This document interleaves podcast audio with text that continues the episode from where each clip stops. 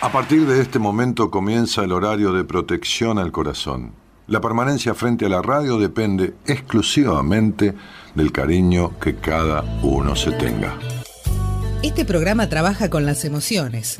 Cualquier semejanza con la realidad es tu responsabilidad, ya que solo vos podrás afrontar lo que fuiste, lo que sos y lo que querés ser ante un imprevisto impacto con ciertas verdades que desconocías. Entendemos que quizás hayas estado huyendo demasiado es hora de dejar de escapar. Gracias por volar con buenas compañías. Con ustedes, Daniel Martínez. Hola, buenas noches, ¿cómo estás?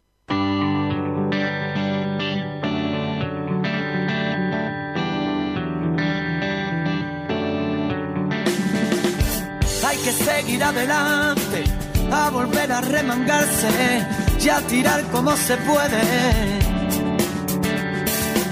Nadie me enseñó el camino, entre tanto desatino he acertado algunas veces.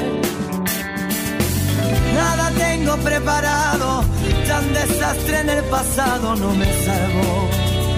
En el presente nunca se me dio bien remontar cuando sale todo mal, hasta el más débil obligado se hace fuerte. Prefiero caer luciendo siendo valiente. Ya supe que aunque se gane no es suficiente. No se puede ser feliz cuando a tu lado llora. A veces toca sufrir, no entiendo a mi persona. Prefiero bailar con ganas aunque no sepa.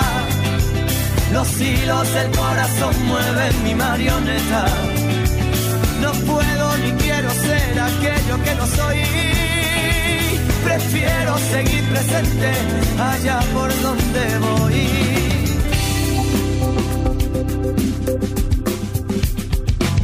No se conceden milagros y si existen son muy caros. Anestesia para el alma. Necesito que me digas, aunque sea de mentira, que es verdad que no se acaba. Me he mudado y ahora vivo, no me salen las palabras. El futuro dime dónde está, que me invite a respirar y le haga un guiño a este presente que no avanza. Prefiero caer luchando siendo valiente. Ya supe que aunque se gane no es suficiente no se puede ser feliz cuando a tu lado llorar. A veces toca sufrir, no entiendo a mi persona. Prefiero bailar con ganas aunque no sepa. Los hilos del corazón mueven mi marioneta. No puedo ni quiero ser aquello que no soy.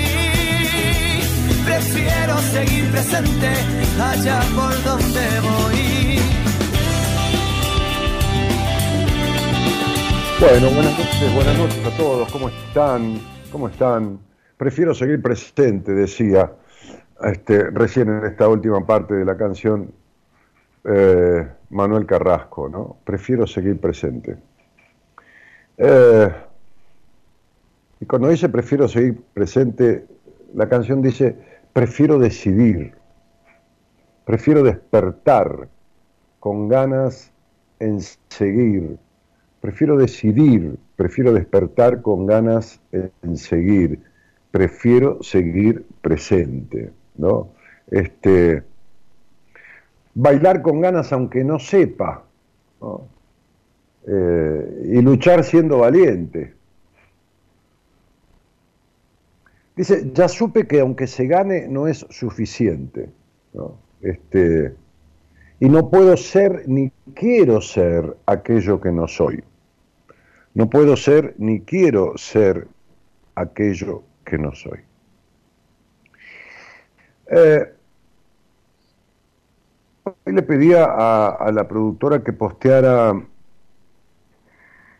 alguna secuencia de, de, ideas o de preguntas o de, o de reflexiones sobre esto de cómo te das cuenta si de verdad has hecho una transformación en tu vida, ¿no? Justo hoy yo tenía una entrevista, eh, una de las entrevistas del día de hoy este, era con una persona, una mujer, este, este, que no, me conocía, me, la envió un médico, eh, y,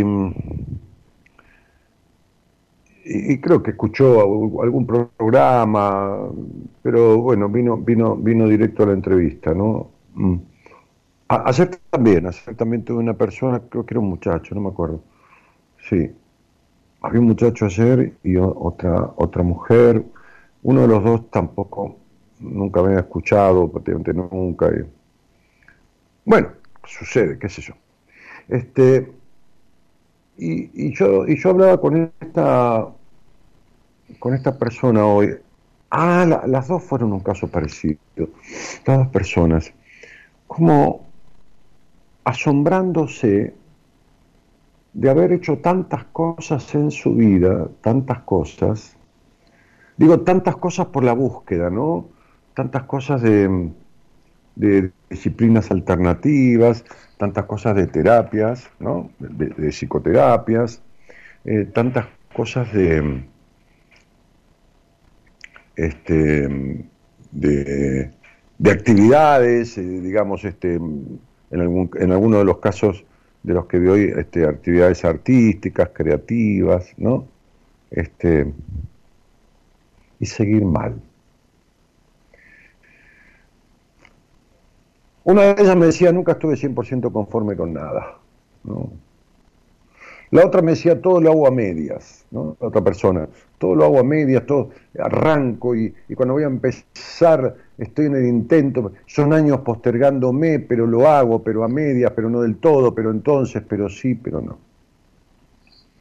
Miren, eh, es, muy difícil recorrer el, camino de la vida eh, llevando tantas cosas a cuestas. Eh, uno, puede ir con una máquina eh, andando por, por el mundo, una máquina es un auto, ¿no? Un auto, bueno, un, micro, pero pongamos un auto, ¿no? Y cuando uno, los que manejamos, ¿no? Este, no, no todo el mundo le gusta conducir. Yo tenía un amigo que nunca le gustó aprender, ni manejar, ni nada. No tenía problema, él no le gustaba tener auto, ni manejar, ni nada que se parezca, ¿no? No es que le daba miedo, no, no, no, le gustaba. Listo, chao, hasta luego. Bueno, está bien. Este, cuando uno conduce un auto y va solo en el auto, siente un andar del auto. Pero si uno lleva, pongamos tres personas más, un auto que vayan cómodo cuatro personas, este, ya siente que el auto ah, no es que hace un esfuerzo, pero, pero siente la sobrecarga. Ahora, si uno lleva tres personas y lleva todas las maletas, las valijas, porque se va de viaje, son cuatro personas, este, como hemos hecho muchas veces con amigos míos, este, y lleva las valijas, y lleva esto, y lleva lo otro, bueno, todo lo que uno lleva, ¿no? Cuando va de viaje. El auto lo siente más todavía. Es decir, la velocidad, la inercia en las curvas, ¿eh? Si, uno, si uno toma una curva, no es lo mismo tomar una curva a 100 kilómetros, digamos, una parte de autopista, o a 120, que está permitido en, en, la autopista, por ejemplo, Mar del Plata. No es lo mismo tomarlo con 80, 90 kilos que uno pesa que tomarlo con 500 o 600 kilos. La inercia, que es la fuerza que hace el peso contra la velocidad, tiende, si uno no calcula o toma una curva muy, muy, cerrada, a llevarse el auto porque el peso lo arrastra.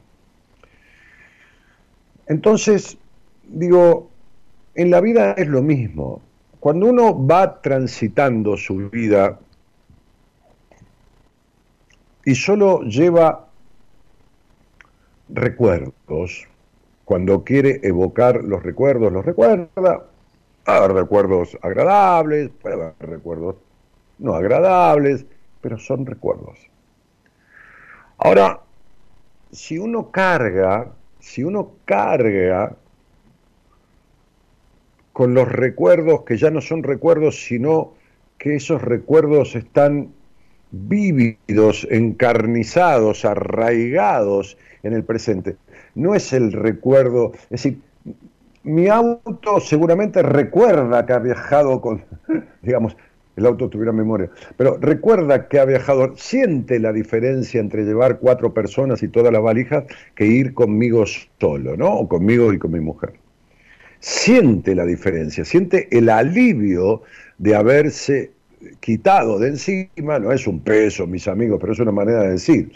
Es decir, la diferencia entre llevar cuatro personas con toda su carga que ir yo solo. El auto siente la diferencia. Va más liviano, se desplaza más liviano, gasta menos combustible, inclusive.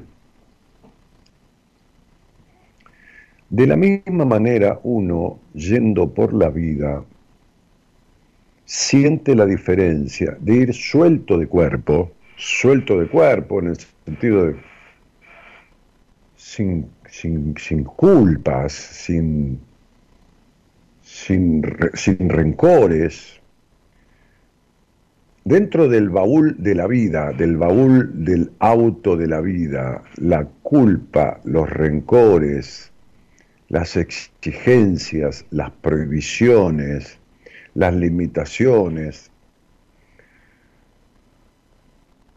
Y todas estas cuestiones constituyen un peso que a uno no, no le permite ir libremente, tomar las curvas, que son las curvas, las decisiones. Cuando uno va en una recta con el auto, va teniendo cierta atención, pero no es lo mismo que cuando viene una curva. Uno tiene que ver cuán pronunciada es la curva, conducir para lógicamente, porque es un riesgo dentro del camino. No es lo mismo que en una recta. Cuando uno curva, en, las rutas, la curva serían las decisiones. Cuando uno va a tomar una decisión, no es lo mismo tomar esta decisión cargado del peso de un montón de cosas, ¿eh? como un auto cargado que se puede ir recostado, ¿eh? si uno no prevé este, por la inercia, no es lo mismo tomarlo que ir liviano en la vida que no llevar cargas. Entonces, en estas eh, eh, entrevistas de hoy me quedé con esto, ¿no? Por eso le decía a mi productora, este, y yo suelo preguntar, ¿no? Este, también en las entrevistas personales privadas, este, ¿qué, te trae a mí, no? bueno, hay más tiempo que, en la radio, hay más posibilidades de, de hablar a fondo de todo, ¿no? Entonces digo, ¿Qué te trae a mí? Bueno, después de preguntar un montón de detalles que, haces, que no haces con mi vida, quizás más extenso que en la radio, ¿no? Porque tengo más tiempo, hay más privacidad. Y entonces las personas me suelen decir algún motivo que la mayoría de las veces no es el motivo verdadero, no porque ellos mientan, sino que no es el motivo de su, que le trae las consecuencias que le trae. No, no, no es el motivo ese, ¿no? Entonces yo le ayudo a descubrir. Ahora, cuando le ayudo a descubrir, ¿no? hoy, me decía una mujer, me decía, estoy más desconcertada que cuando empezamos a hablar. Claro, no me conoce, no me escuchó nunca. Tuve que explicarle cada cosa ¿eh? de sus años de terapia. Tuve que explicarle cada cosa que yo le decía, porque eran novedades, eran cosas que no las había visto nunca. No son novedades para mí, ni son cosas, ay, qué extraordinario. No, son cosas de sentido común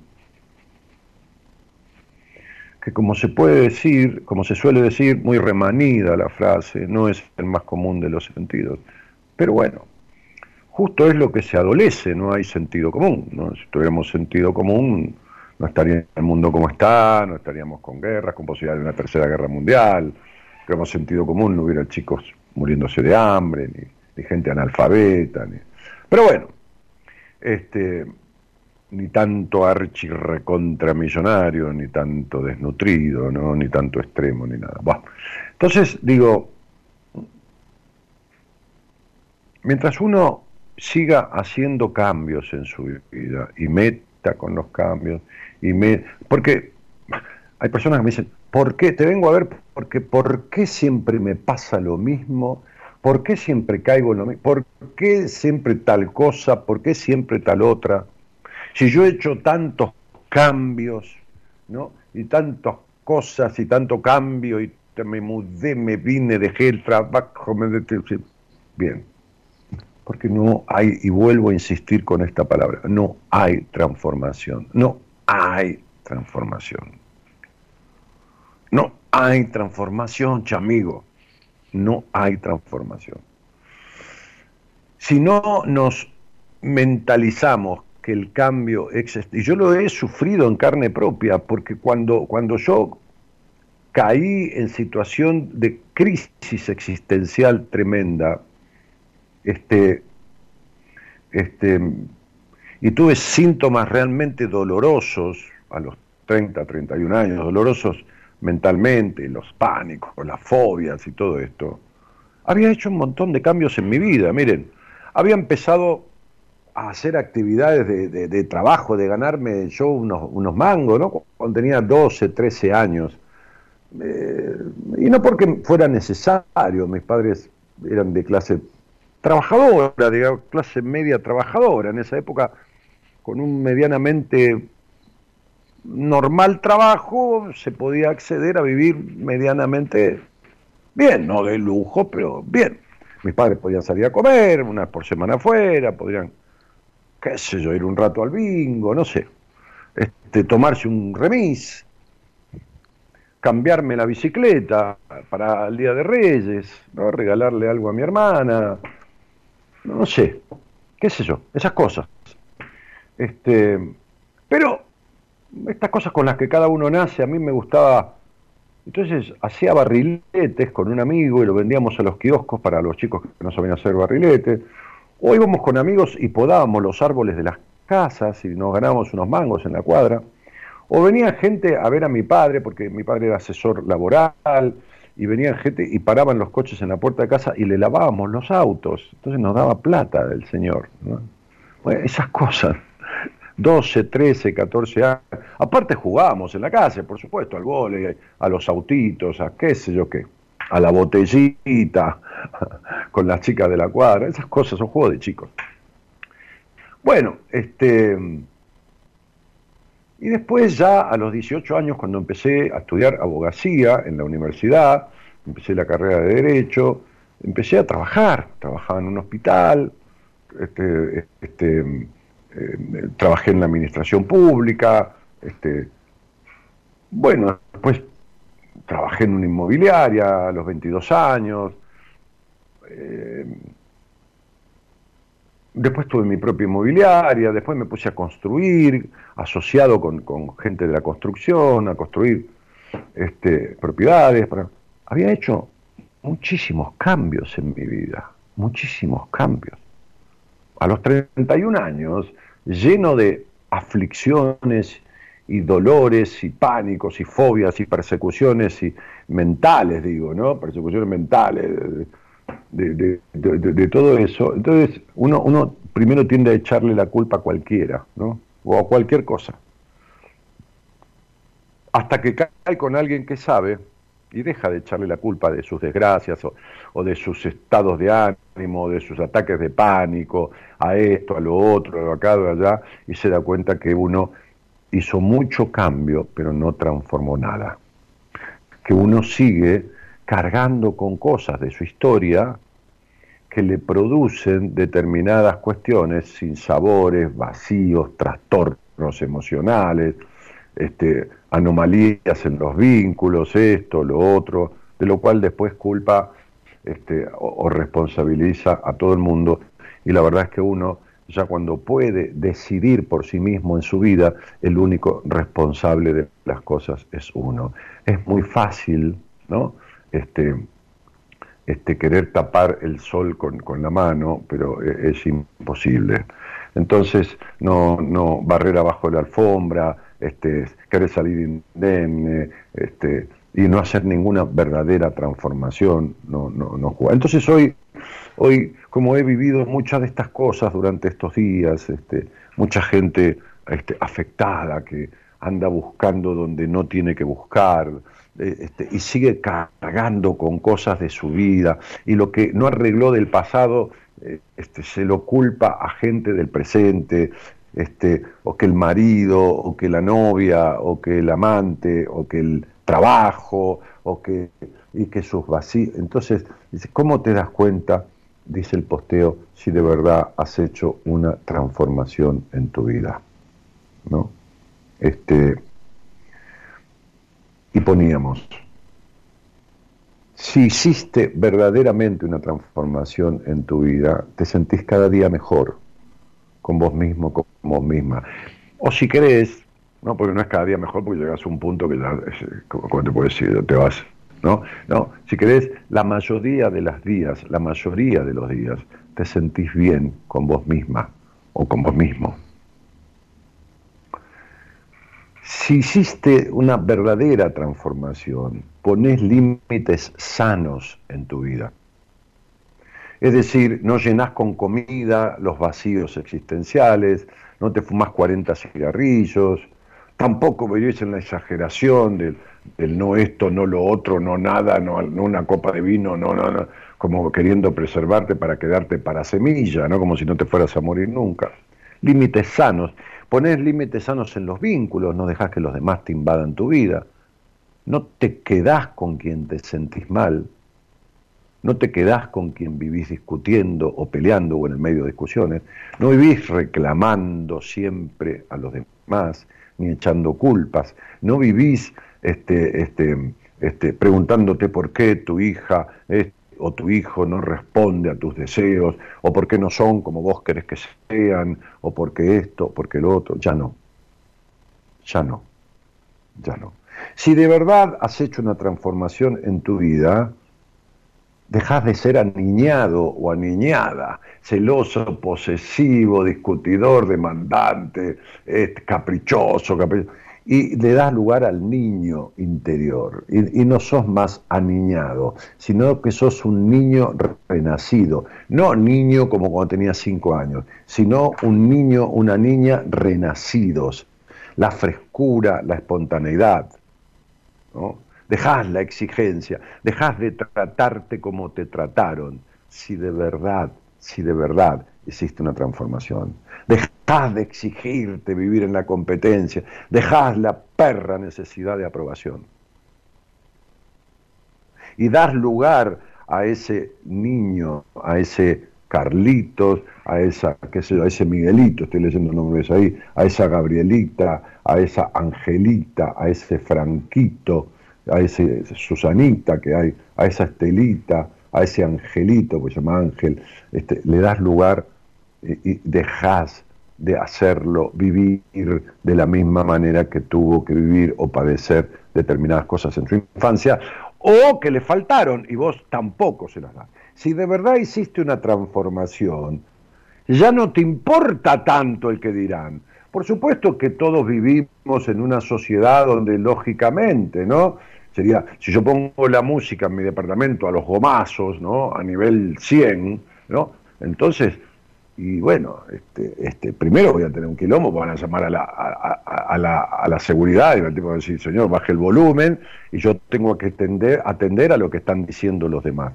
Pero no me importa, sino ya, ya cuando hiciste una transformación no te importa tanto el que dirán, no porque pongas la música, no porque vivís en sociedad, pero no te importa si te dicen que ¿Qué van a decir de lo que estoy diciendo? ¿Qué van a decir de lo que hago, de lo que no hago? Eh, ¿Te preocupa a veces la mierda y la miseria humana de la gente? Porque generalmente la gente que habla de los demás es la que peor vive en la vida.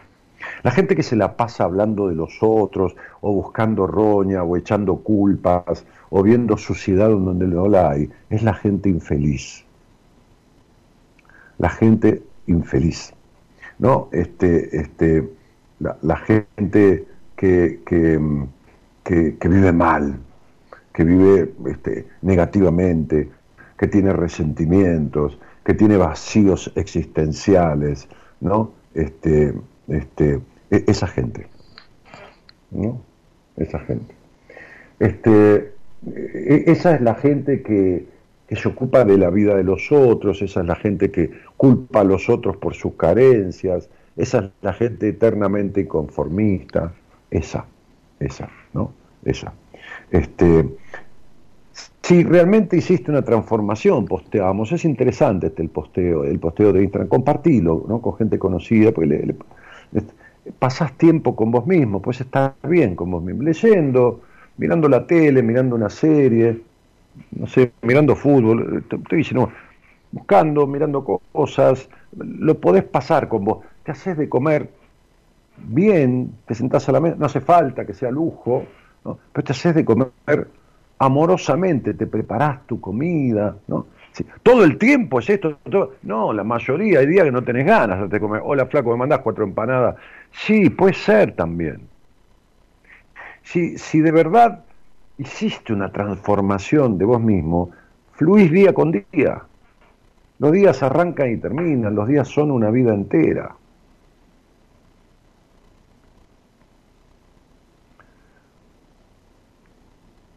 Carpe diem, ¿no? Carpe diem, este, este término tan antiguo que significa tener el hoy, tener el día de hoy, tenerlo, ¿no? Es decir, el olvido del milagro de estar vivo, el olvido del milagro de estar vivo, ¿no? Carpe diem. Hay, un poema de Whitman, ¿no?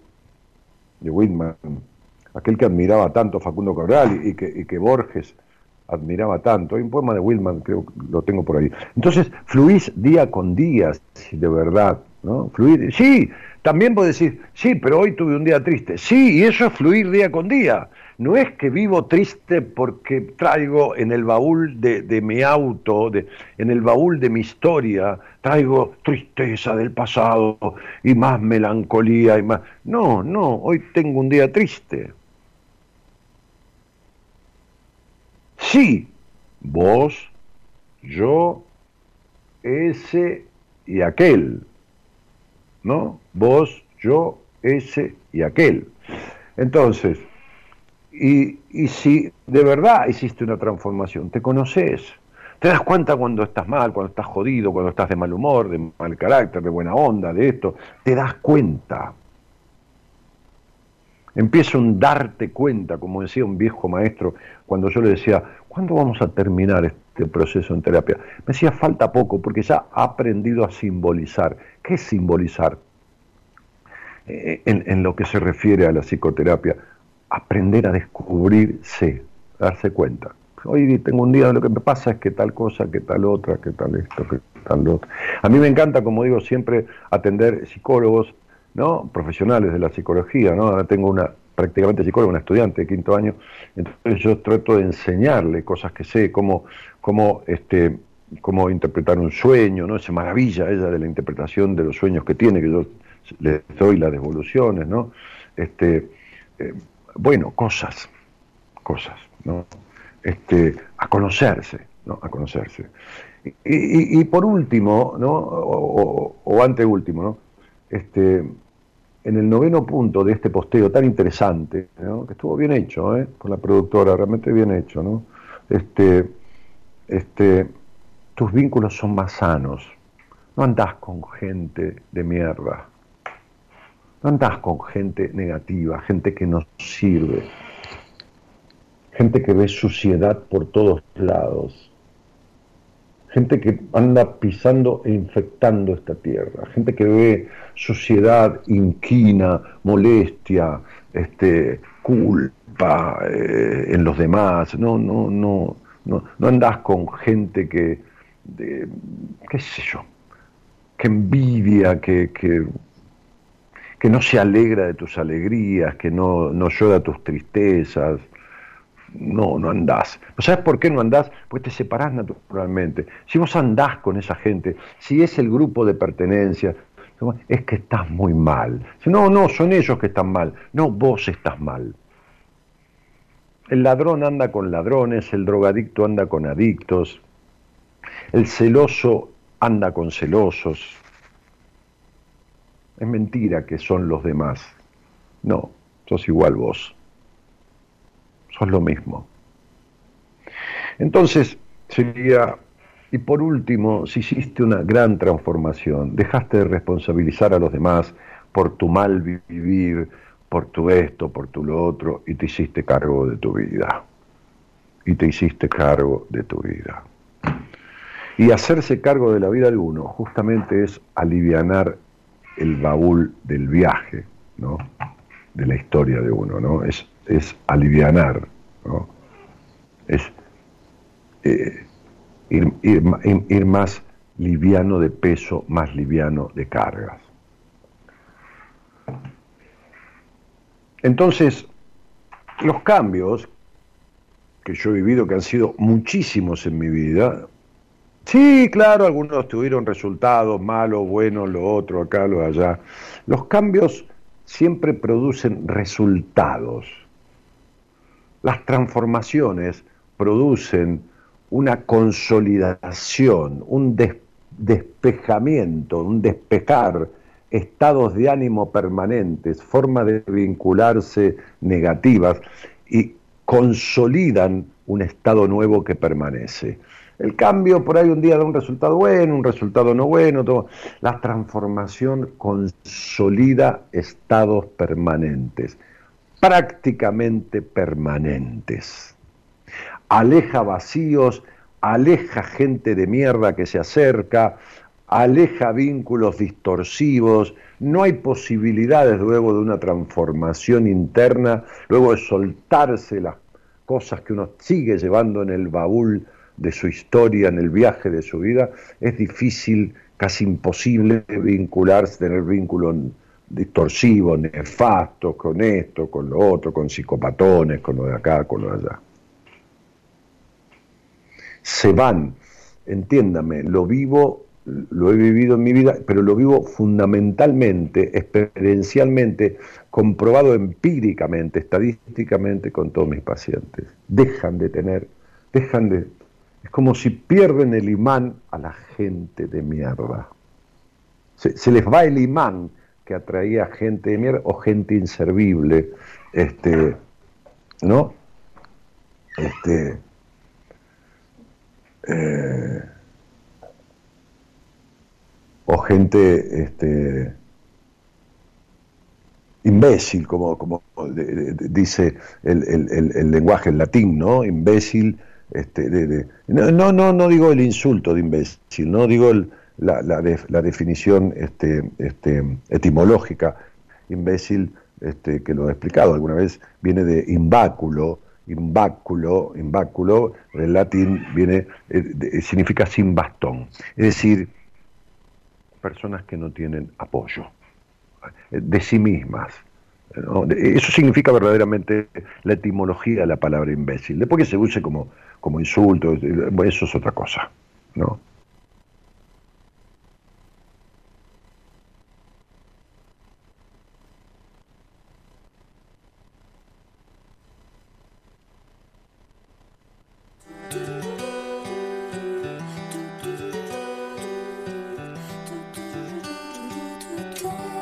¿Sabes? La vida es un viaje. A dónde vamos no es lo importante. Da igual lo que nos espera ahí delante. Exprime cada instante que nos ofrece el paisaje y no pierdas un detalle.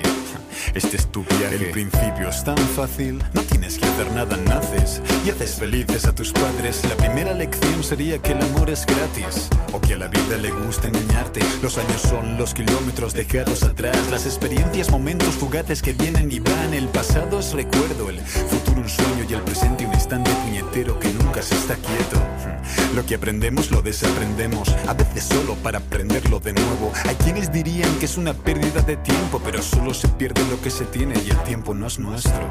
Todos buscamos un consejo o un truco o un maestro, pero en verdad nadie sabe de qué va esto o cómo se hace. es solo un viaje. Aprende que la vida es un viaje, aprovecha lo que te ofrece.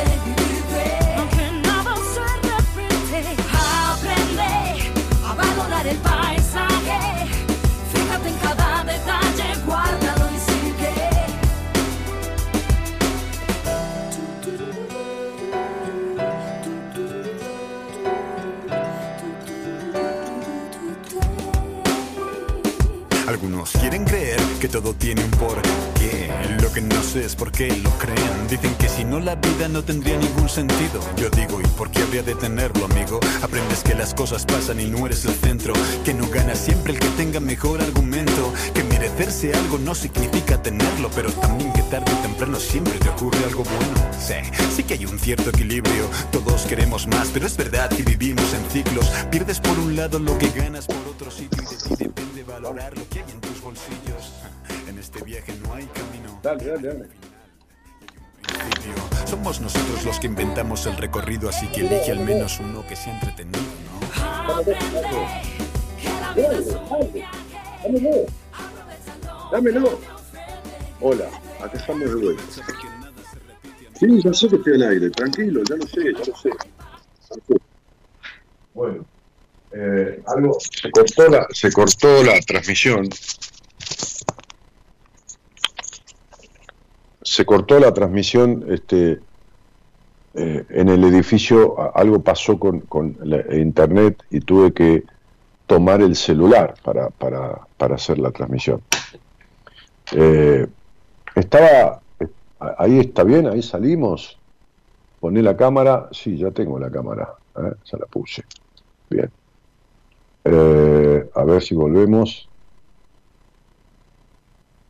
A ver si volvemos. Ahí estamos. Ahí estamos. Sí. Sí. Bueno. Este. ¿Y qué hago? ¿Pongo el celular? Sí, se ve bien, dice Luisa. ¿Pongo el celular acostado? ¿Pongo el celular horizontal? Ah, ¿O lo dejo así? ¿Ustedes qué dicen? Estoy hablando de... Sí, se va a dar vuelta. Ah, ahí, ahí conecté de vuelta, ahí entró internet de vuelta. Llámame de vuelta por eh, el Skype. Dale, te, te llamo.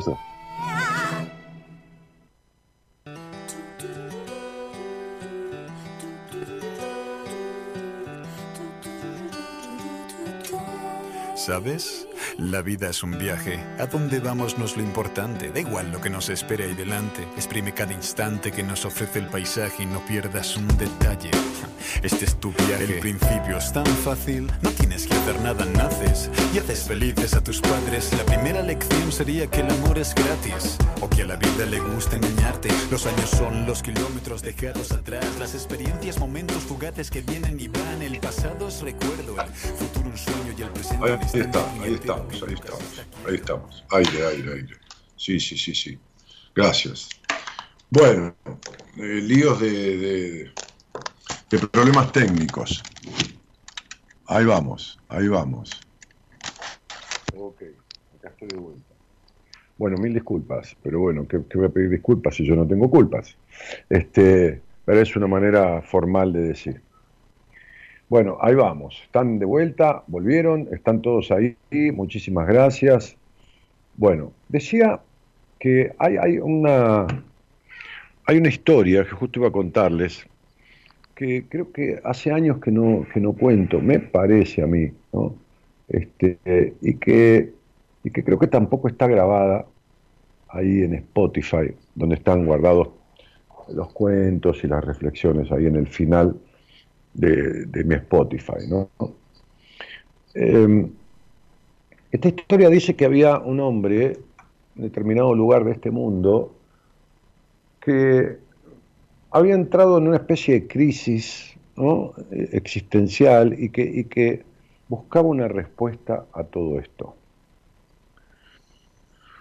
Y dicen que había ido a ver a determinadas personas y que, y que no encontraba, y, en cierta búsqueda, ¿no? Porque, porque se fue de viaje recorriendo, en cierta búsqueda, en cierto lugar, le dijeron que había un hombre que vivía hacía muchos años, que vivía retirado, ¿eh? se había retirado de aquella ciudad, de aquel pueblo, y vivía a, los pies de una montaña, la ladera de una montaña, en una pequeña casa, y entonces le dieron a este hombre como una, como una especie de hoja de ruta, dibujándole, viste, como a veces se hace en una cantina, en un bar de un pueblo, dibujando en un papel, en una servilleta, un poco el camino y, y cómo llegar.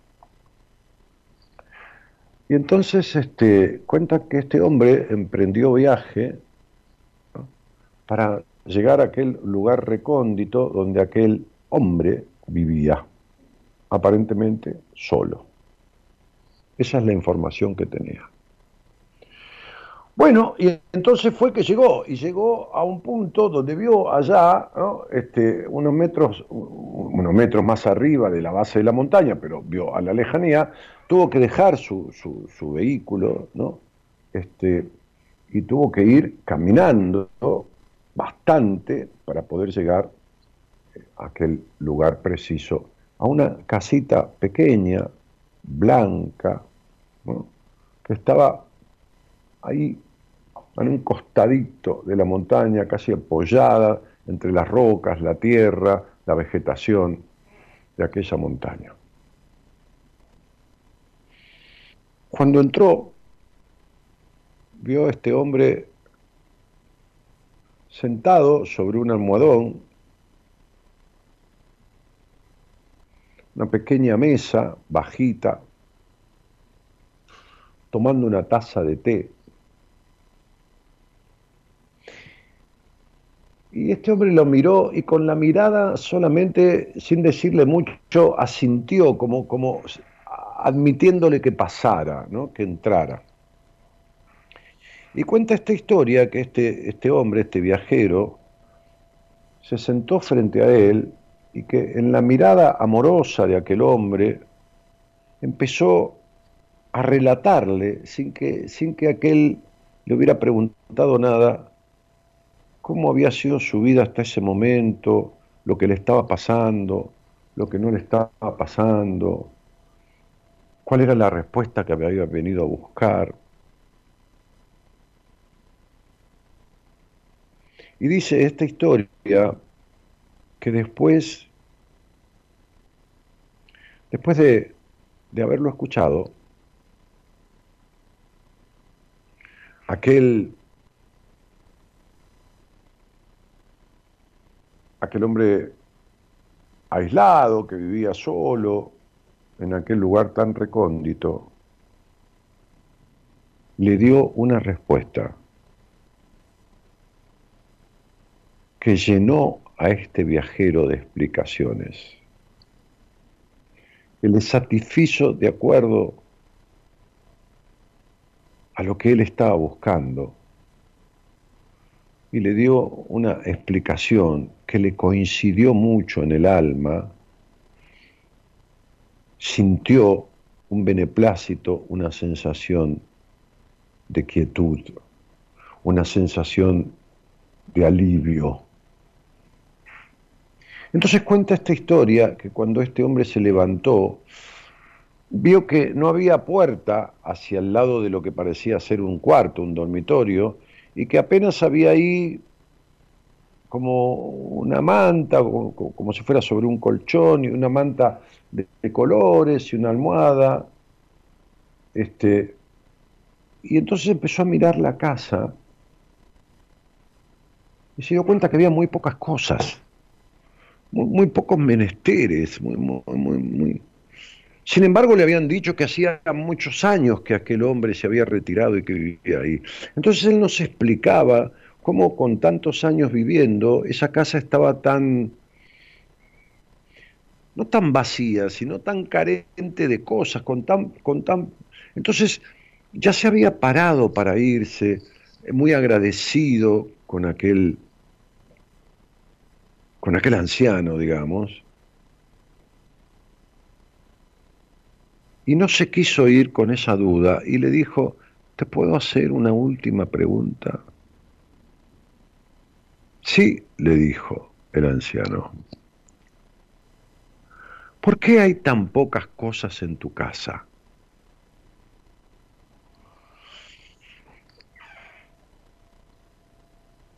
Entonces el anciano le dijo, pocas cosas.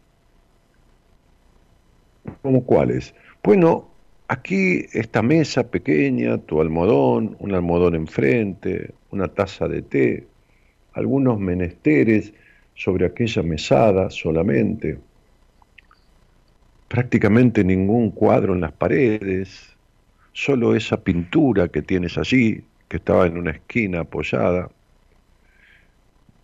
Sin querer vi tu cuarto y vi una, una cama muy humilde, no, no hay muchas cosas allí. Entonces el anciano lo miró y sonriente le dijo, vos también traes pocas cosas.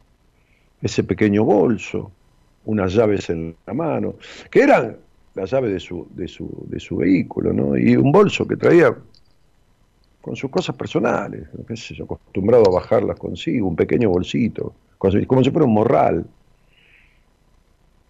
Sí, le dijo el viajero. Sí, yo traigo pocas cosas, porque yo estoy de viaje. Y el anciano lo miró y le dijo, yo también.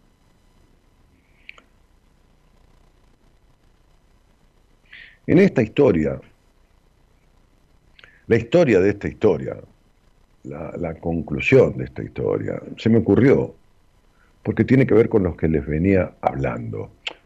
Nadie dice que tenés que tener pocas cosas en tu vida y ponerte a tirarlas por la ventana, eh, pocas cosas en tu casa. No se trata de esas cosas, se trata de las otras. Se trata de las que no tienen forma de almohada, ni forma de cama, ni forma de taza, ni de cuchara, ni de computadora, ni de nada. Se trata de esas cosas que pesan mucho más en tu vida que todos los muebles juntos de tu casa. Esas cosas que no le pesan a tu cuerpo, que le pesan a tu alma. Y que por pesarle a tu alma, te pesan a vos en los que te rodean, te pesan después en las afectaciones de tu cuerpo, te pesan después en los dolores de tu espíritu te pesan después en las afectaciones de tu mente.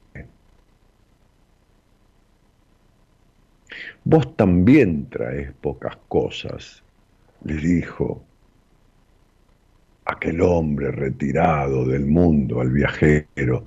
Pero yo estoy de viaje, le dijo él. y yo también, contestó el anciano. Buenas noches a todos y gracias por estar.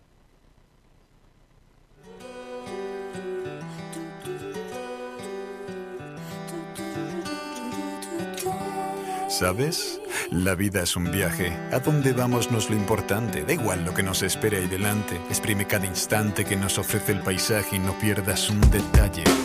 Este es tu viaje. El principio es tan fácil. No tienes que hacer nada, naces y haces felices a tus padres. La primera lección sería que el amor es gratis. O que a la vida le gusta engañarte. Los años son los kilómetros dejados atrás. Las experiencias, momentos fugaces que vienen y van. El pasado es recuerdo. El futuro un sueño y el presente un instante puñetero que nunca se está quieto.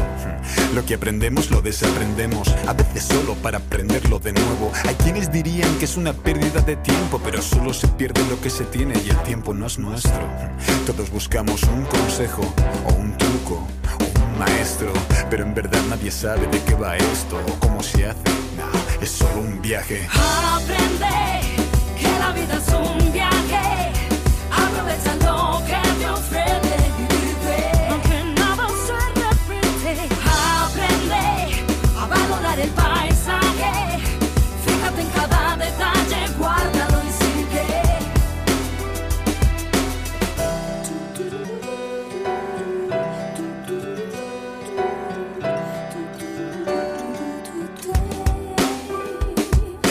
Quieren creer que todo tiene un porqué. Lo que no sé es por qué lo creen. Dicen que si no la vida no tendría ningún sentido. Yo digo, ¿y por qué habría de tenerlo, amigo? Aprendes que las cosas pasan y no eres el centro. Que no gana siempre el que tenga mejor argumento. Que merecerse algo no significa tenerlo, pero también que tarde o temprano siempre te ocurre algo bueno. Sí, sí que hay un cierto equilibrio. Todos queremos más, pero es verdad que vivimos en ciclos. Pierdes por un lado lo que ganas por otro sitio y de ti depende valorar lo que hay en tus bolsillos. En este viaje no hay camino, final y hay un principio. Somos nosotros los que inventamos el recorrido, así que elige al menos uno que sea entretenido, ¿no? Aprende que la vida es un viaje. Aprovecha lo que te ofrece vive. Aprovecha porque nada se repite, amigo. Aprende, Aprende a valorar el paisaje. y valora el paisaje. Cada detalle, guárdalo y sigue. Guarda cada detalle y sigue como.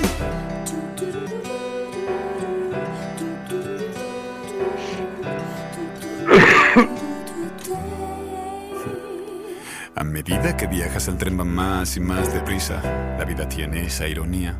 Cuando va despacio no te interesa el paisaje y cuando te interesa ya no hay tiempo para pararse. Los baches son la salsa que le ponen picante este viaje y todo liso y recto no es interesante. Hay que enamorarse, enfadarse, caerse y levantarse. Recuerda, siempre levantarse. Puedes compartir distintos tramos con distintas gentes y hacer otros tú solo porque también apetece. Pero parar no es una opción, ni retroceder, ni cambiar de vagón, ni que otro viaje por ti no se puede. Observa y fuera y aprende. Las mismas vistas nunca pasan dos veces. Exprime cada instante que te ofrece el paisaje y no pierdas un detalle. Este es tu viaje. Aprende que la vida es un viaje. Aprovecha lo que te ofrece y vive. Aprende a valorar el paisaje. Fíjate en cada detalle, guárdalo y sigue.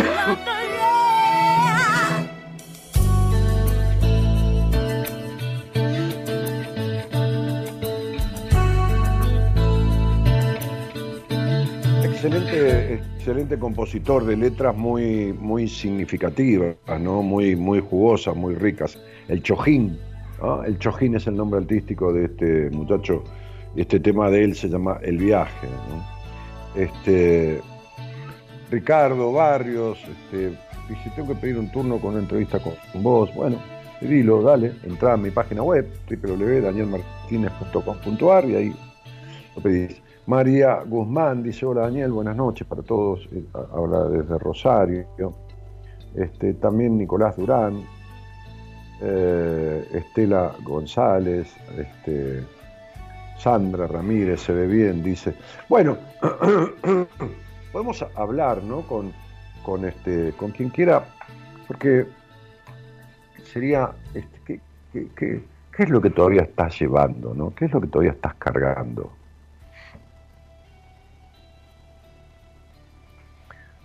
¿Crees que hiciste una transformación en tu vida? ¿Crees que seguís siendo siempre el mismo, la misma? ¿Qué, qué es lo que llevas? ¿Qué, ¿Qué es lo que arrastrás? ¿Qué es lo que no podés soltar? ¿Qué es lo que te impide? ¿Qué es lo que... No sé. Estaría bueno tomar la iniciativa, aunque sea de querer saber, ¿no? Da tanto miedo querer saber, enterarse un poco de qué es lo que le pasa a, la- a las personas. Le- Les da miedo enterarse. Cuando alguien dice, y me da miedo hablar con vos, no es miedo hablar conmigo, voy a hablar con un ser humano, ¿no? Es miedo enterarse.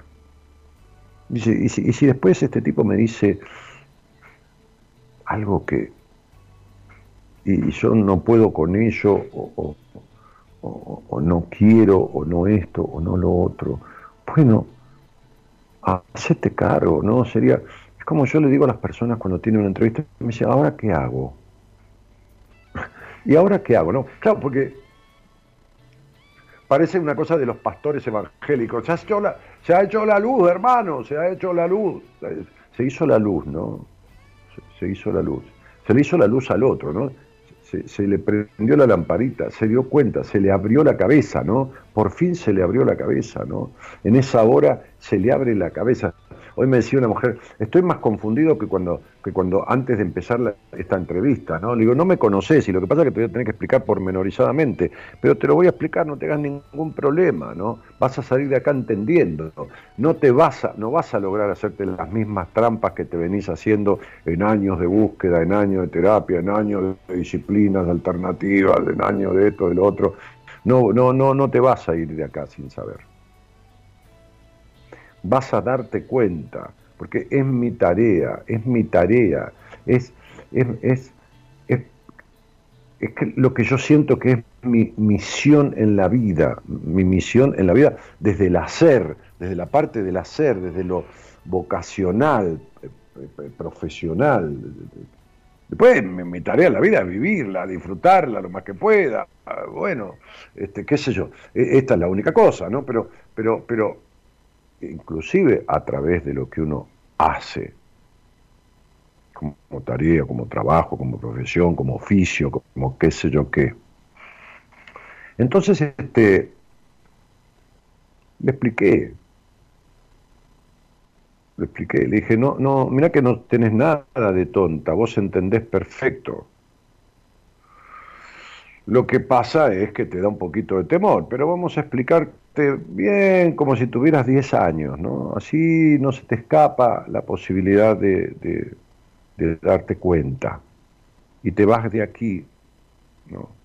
Bueno, al final terminó pidiéndome, este, o, le sugerí yo, este, que, que, interactuara con una terapeuta de mi equipo. Dije, te hace falta una mujer, ¿no?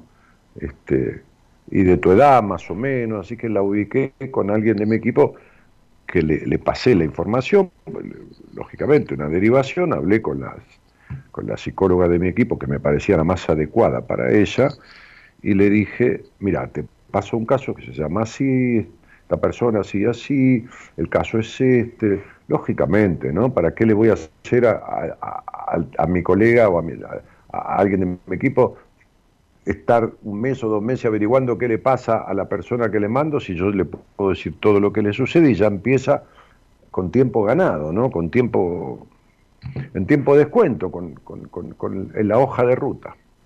Bueno, este, entonces digo, cuando uno se da cuenta de lo que le, sucede, pero se da cuenta de verdad, de por qué tal cosa, de por qué tal, por qué siempre tal, entonces ya después se queda tranquilo. ¿Por qué? ¿Porque lo solucionó? No, no, no, no. Porque puede tiene, varias opciones. Puede, puede quedarse como está. Dice, bueno, bárbaro, me di cuenta. Ah, ah, ah, es eso. Bueno, ahora ya lo sé.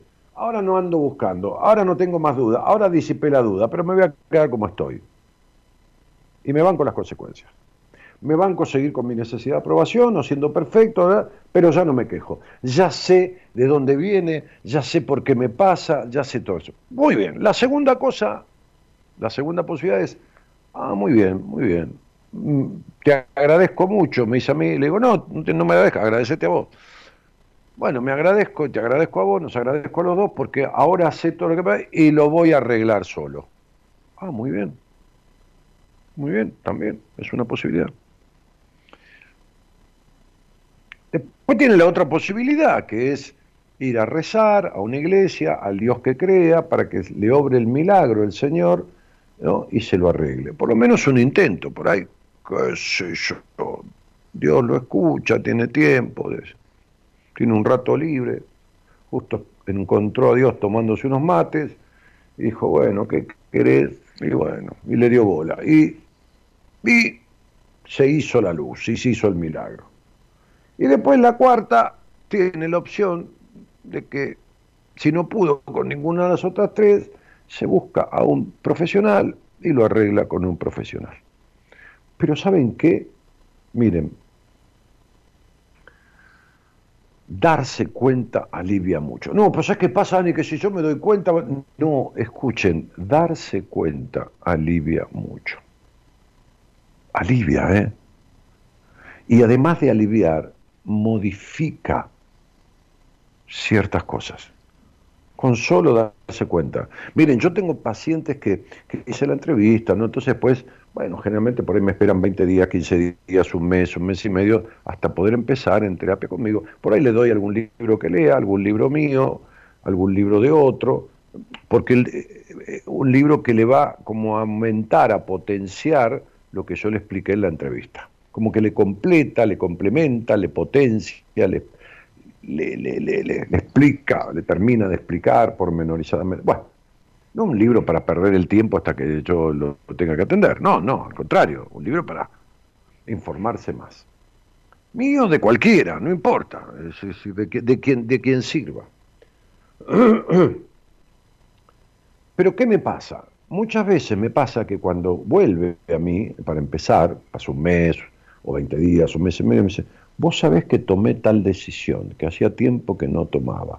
O vos sabés que en este tiempo me he sentido como con más seguridad. O vos sabés que muchas veces me pasa que hay síntomas que aparecieron en la entrevista como consecuencia de cuestiones que yo le ayudé a descifrar, que remitieron o bajaron su intensidad,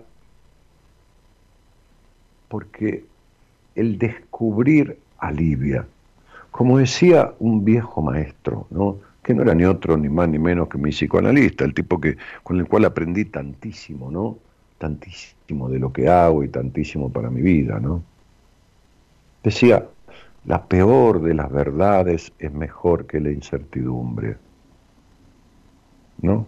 Como decía, no me acuerdo quién, me parece que yo. Hoy me lo decía una paciente. Me decía, me gusta mucho esa frase tuya. Sí, creo que es mía. Pero bueno, no importa de quién sea eso. Decía, uno se conoce mejor que nadie pero a veces precisa de alguien que lo presente. Y esto, esta es la tarea que yo siento que tengo y que deben tener muchas personas en la vida y que deberían tener la inmensa mayoría, deberían tener la inmensa mayoría de los psicoterapeutas presentarlo al otro consigo mismo, decirle, ayudarlo a, encontrar quién es de verdad, a través de qué cosas, disipando cuáles cosas, ayudándolo a descartar, a descartar cuáles otras cosas. Entonces, ya el simple hecho de darse cuenta alivia, alivia. Por eso yo invito a que lo hagas, a que lo busques. Si querés conversamos. Entonces la pregunta podría girar en torno a ¿de qué te querés dar cuenta? ¿O a qué, a qué tenés tanto miedo de darte cuenta?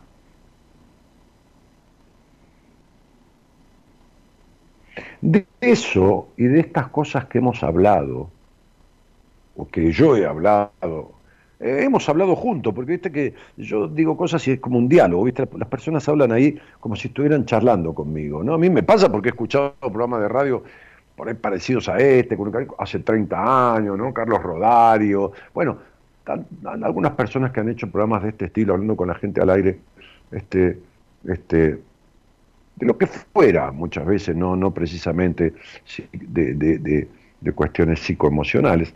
Este, y entonces uno establece como una conversación silenciosa con, el, con, con quien está en la radio, ¿no?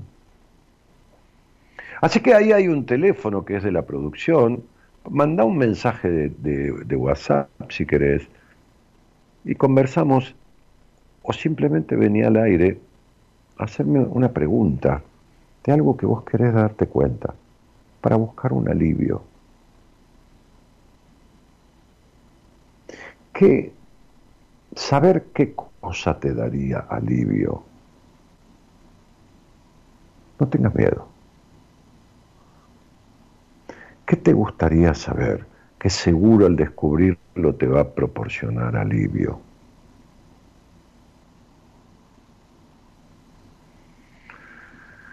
Bueno, me parece que me voy a hacer un té o un mate, no sé que algo voy a hacer. Así que le voy a pedir al, señor operador, Gerardo Subirana, que ponga una canción de esas buenas que sabe poner, este, y, y nada, en un minuto me hago un té o me hago un mate, qué sé yo, y vuelvo. Y, y hablamos con quien tenga ganas de descubrir alguna cosa. No tengas miedo. El miedo no sirve para nada. Dale, Gerardo. Vamos.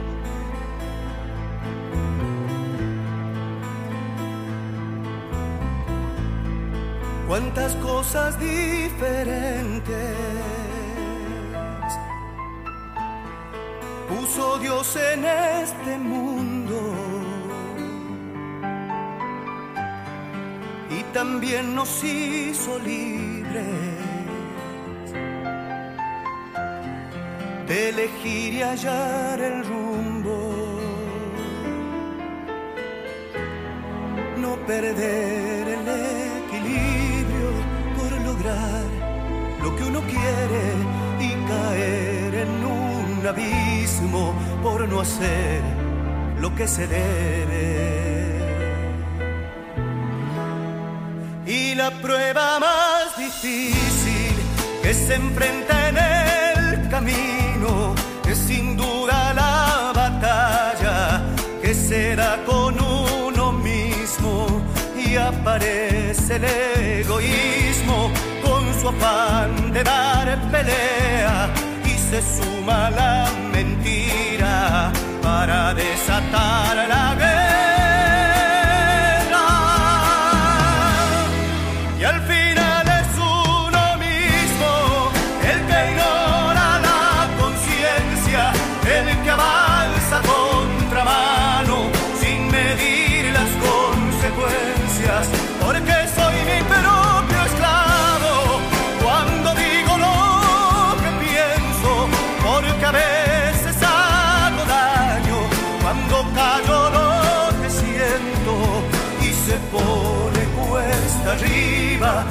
Tan fuerte la tormenta que uno va quedando solo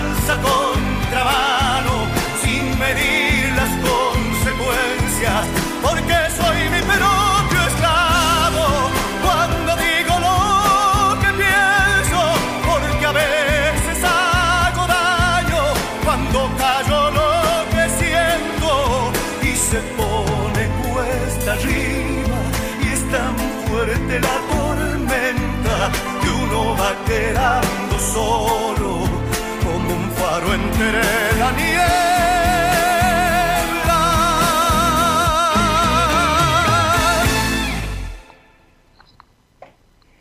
Bueno, aquí estamos.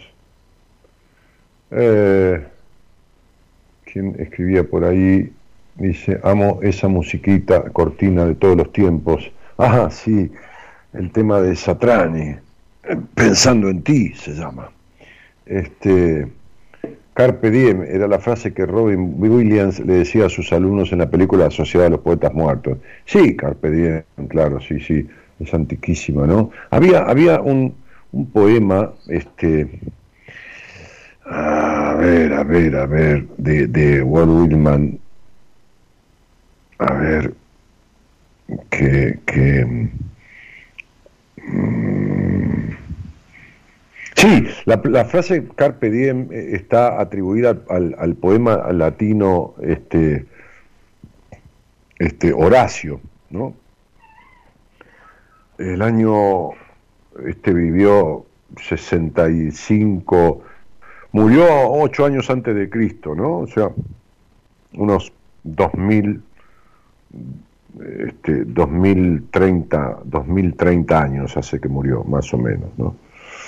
Que en el primer libro de las Odas le aconseja a su amiga Leucone, Carpe diem, ¿no? Con minimum credula postrero, le dice, ¿no? Postero, que podemos traducir, aprovechar el día de hoy, confía lo menos posible en el mañana decía este, este poeta, ¿no? Eh, y hay, hay un, un, poema de, Walt Whitman que dice, aprovecha el día, no dejes que termine sin haber crecido un poco, sin haber sido feliz un momento, sin haber alimentado tus sueños.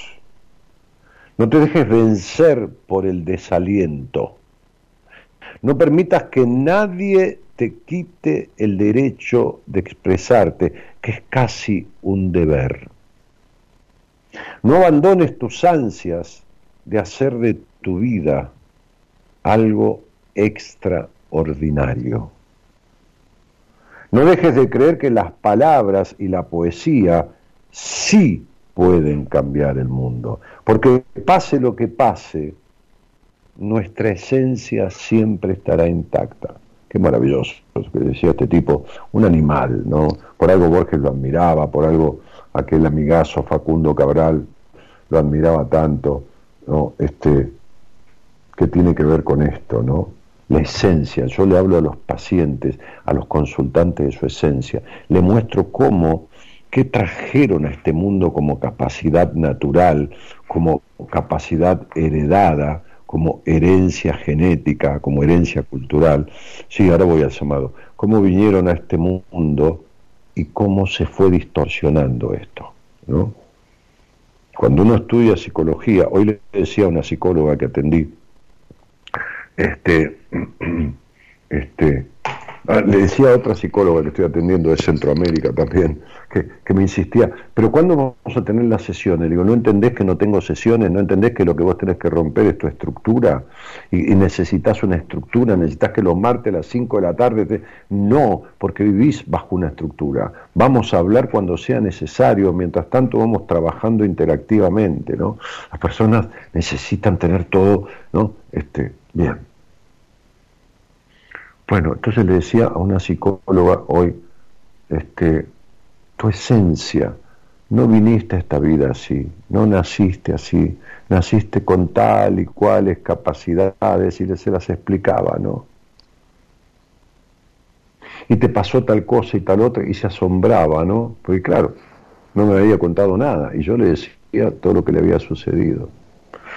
Entonces el poema de Wilman sigue diciendo, dice, porque nuestra esencia está intacta. Claro, lo que pasa es que después la personalidad, que es lo que se construye con los vínculos y todo eso, este, se distorsionó, ¿no? Entonces, este, somos seres humanos, dice, ¿no? Llenos de, llenos de, de, pasión. Somos seres humanos llenos de pasión, ¿no? Este, y estoy, estoy reiniciando hoy porque se borró la imagen. Somos seres humanos llenos de pasión. La vida es desierto, dice Whitman, y es oasis. Nos derriba, nos lastima, nos convierte en protagonistas de nuestra propia historia, nos empuja. Aunque el viento sople en contra, la poderosa obra continúa y tú puedes aportar una estrofa. No dejes nunca de soñar, porque solo en sueños puede ser libre el hombre. No caigas en el peor de los errores, el silencio. La mayoría vive en un silencio espantoso. No te resignes, huye de ese silencio. Yo emito mi alarido por los tejados de este mundo, dice el poeta. Valora la belleza de las cosas simples. Se puede hacer poesía sobre las pequeñas cosas. No traiciones tus creencias.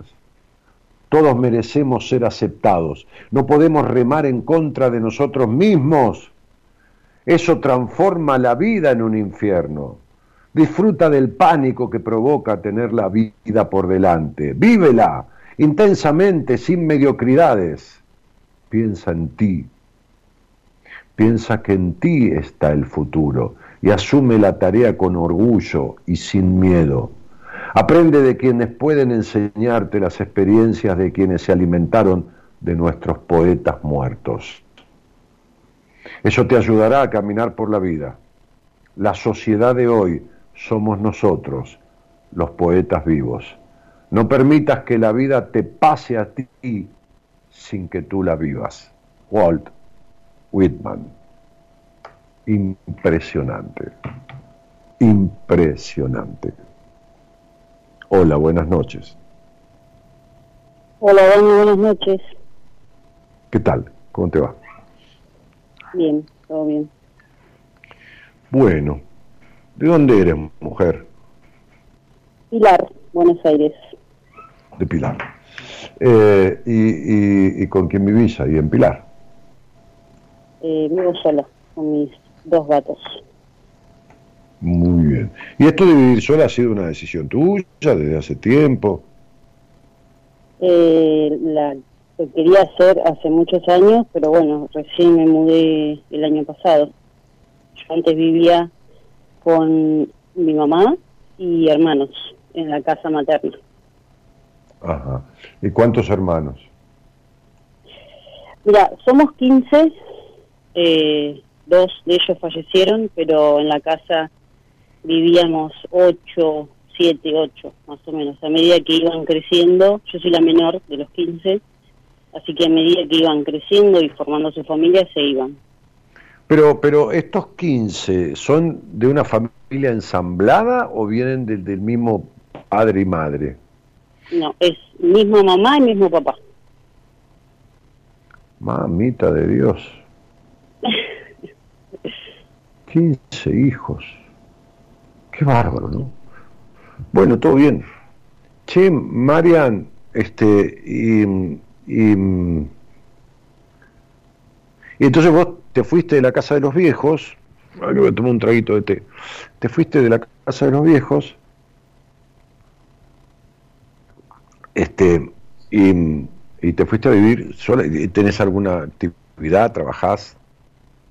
Eh, sí, tengo, actualmente estoy en dos lugares. Eh, en uno durante la semana, que cuido a tres nenas, y en el otro los fines de semana, inclusive el viernes a la noche, hago delivery con mi moto. Ay, qué divina, eh, me encanta. Ah, bueno. Bueno, me encanta. Bueno, y te bancás. Hay, gente, hay, gente, hay gente que se sorprende de, de, mí por ser mujer y trabajar con la moto a la noche. Ah, bueno, sí, mira. Como que, ay, ser la primera chica de como cuatro, como cuatro años antes de la, de la, de la puta pandemia, este, este, me acuerdo que, no sé, se me había roto el auto, no sé, algo me pasó con el coche. Este, y, mi mujer todavía no, no tenía coche, tenía la, la motito. ¿viste? Yo insistía que se comprara un autito, ¿viste? Porque, este, porque, porque, ¿viste? Este, eh, Buenos Aires, la capital, pleno centro, todavía no, no, nos habíamos casado, este, y es terrible cuando veo con el auto todo el tiempo gente cayéndose en las motos y lastimados, ¿viste? Que hay mucho, mucho eh, eh, eh, se maneja mal aquí, ¿viste? manejamos mal, ¿no? Este, y, entonces me acuerdo que, que, no sé qué problema tenía yo con el auto y entonces este, pedí un taxi para irme a Ron Mejía, ¿viste? Porque comía con mis amigos, a mí no me gusta perderme la reunión con mis amigos. Bueno, después se perdió durante dos años, ¿viste? Porque no nos pudimos juntar. Ahora nos empezamos a juntar un poco, bueno. Este, y me tomé un taxi y vino una mujer a buscarme. Yo me fui charlando, resulta que el marido también era taximetrero, ella también, muy pintoresca, una mujer unos, qué sé yo, cuarenta y pico de años, ¿no? Fui divino. Pero claro, yo, yo me hice a la vida, yo, yo tengo que agradecer tanto a mis viejos, ¿no? Mi mujer me dice, vos tenés, tuviste unos padres, ¿no? Tuviste unos padres, este, que no hay padres perfectos, ¿no? Por supuesto, pero este, mi mamá manejaba, ¿entendés? Mi, mi madre manejaba, mi madre nació en 1929 y mi vieja manejaba, y manejaba bien. Entonces, viste, no, no, no era una cosa habitual. Hace 40 años, 50 años, mujeres manejando. Que lejos de molestarme, me agrada mucho, no, no, no me molesta. Este, y, y que se mandan cagadas las mujeres manejando, igual que los tipos. Porque Sí, es seguro. la misma historia. ¿O no? Sí, sí, incluso eh, me llamó la atención lo que decís, porque mi mamá nació en el 45 y falleció a los 75, si no me equivoco, sin saber ni siquiera andar en bici. No, mi mamá manejaba de manejar. Mi mamá compró. com- a ver. eh, sí, cuando yo era chico eh, eh, no manejaba. Cuando yo era chico no. Pero después de grande, mi madre, qué sé yo, tendría. A ver, déjame pensar. Este, tendría 40 años. Ponele, yo tendría. Me, me tuvo a los 30 mi mamá me tuvo a los 29, incluso fue madre grande, ¿viste? Y para esa época, ser madre a los 29 años era como mucho. No, no, no. Hoy tenés un hijo a los 40, está divino. Pero hace 60 y pico de años atrás, tener un hijo a los 30 años ya era como 29. Era tarde, era como medio tarde ya. Sí, claro, sí, sí, como vos decís, no hay ningún problema, claro, era como medio tarde, como que estaba vieja, medio ya para tener. Claro, ¿viste? sí. Claro, Sí, claro, sí. claro, lógico, sí. Entonces, este, este, bueno, fíjate, un tipo hace 50 años atrás, 60 años, de, un tipo de 60 años, era un tipo grande, digamos, entre comillas, viejo. Hoy no, hoy se muere un tipo de 60 años y vos decís, la puta madre, era re joven. ¿Viste? Sí, sí, sí. Entonces mi vieja a los 40 años más o menos, 30 y pico, no, a los 38, 40 habrá empezado a manejar. Y manejó hasta sus 70 y pico de años, qué sé yo.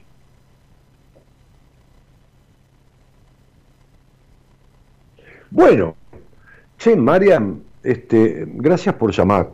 Este, ¿y, y cuánto hace que, que nos conocemos o escuchás el programa? Más o menos, a veces, ¿desde cuándo? Eh, mira, te, re- te encontré una noche haciendo zapping eh, y yo tenía 16. Eh, hace un montón ya.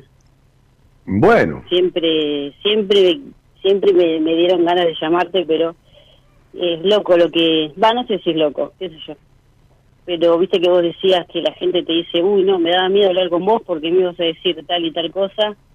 Y de hecho, eh, a mí me pasó exactamente lo mismo. Era como que llego a llamarlo a Daniel Martínez y me va a recagar a pedo. Y va a ser la cagada a pedo de mi vida. Entonces era como, ay, no, qué miedo que Dani me diga lo que no quería escuchar. mira, mira, gorda, eh, eh, digo, digo gorda como manera de decir, eh, no, no, no estoy apelando no, a tu está bien, cuerpo. Este, este, a mí me han pegado cada cagada pedo, me han dicho cada cosa, digo, en la vida, digo, tipos, pero tipos que, que, que, ¿sabes qué?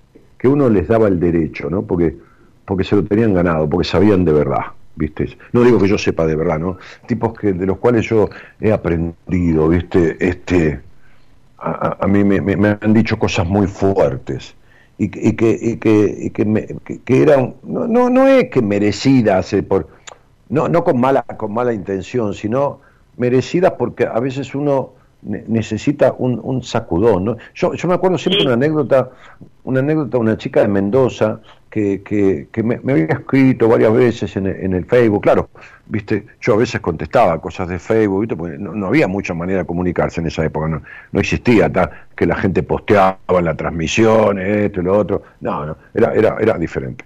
Este, este año do- do- 2007, 2008, parece que hace 15 años apenas, pero eh, todo to, to- cambió mucho. Entonces ella me venía diciendo, Dani, un día quiero hablar con vos, pero creo que me des una buena cachetada, que me esto, que lo... No, sí, simbólicamente, ¿no? Por supuesto. Este, que acá, que allá, que todo esto, lo otro. Buah, buah. Resulta que un día vino al aire y le di un paseo de aquellos, ¿no? Y la gente empezó a decir, ¿por qué la tratás así? ¿Por qué le dijiste tal cosa? Porque las personas están escuchando un programa como estos, que, que no los hay, porque no los hay. No, no, no, no.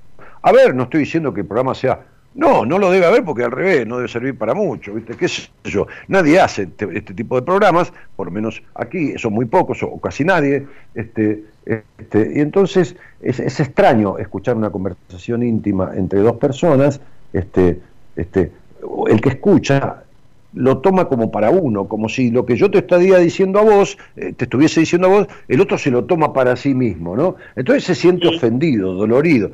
Pero no es así, es una conversación privada entre... Entonces yo me acuerdo que aquella chica, que, que no sé cómo se llamaba, ni, ni me acuerdo, ¿verdad? Que, entonces, este, ahí donde la gente escribía, que no, no, no, o mensaje de voz que quedaba, ah, los mensajes de voz que quedaban grabados, que la productora recortaba porque venían, no sé, de una central telefónica, salió al aire después, al rato, con un mensaje y decía, terminen de decirle cosas a Daniel, porque yo soy la que le pedí que me diera un, ca un cachetón, dijo, una bofetada o qué sé yo, qué, qué cuernos, ¿viste? Sí. Bueno, hablemos de esto que vos te trajo a, a, a la conversación conmigo. Eh, bueno, vos eh, hiciste una pregunta que sí. fue, fue como mutando la pregunta, ¿no? Pero, cualquier, eh, cualquier tema, cualquier tema es lo mismo, habla de lo que quieras.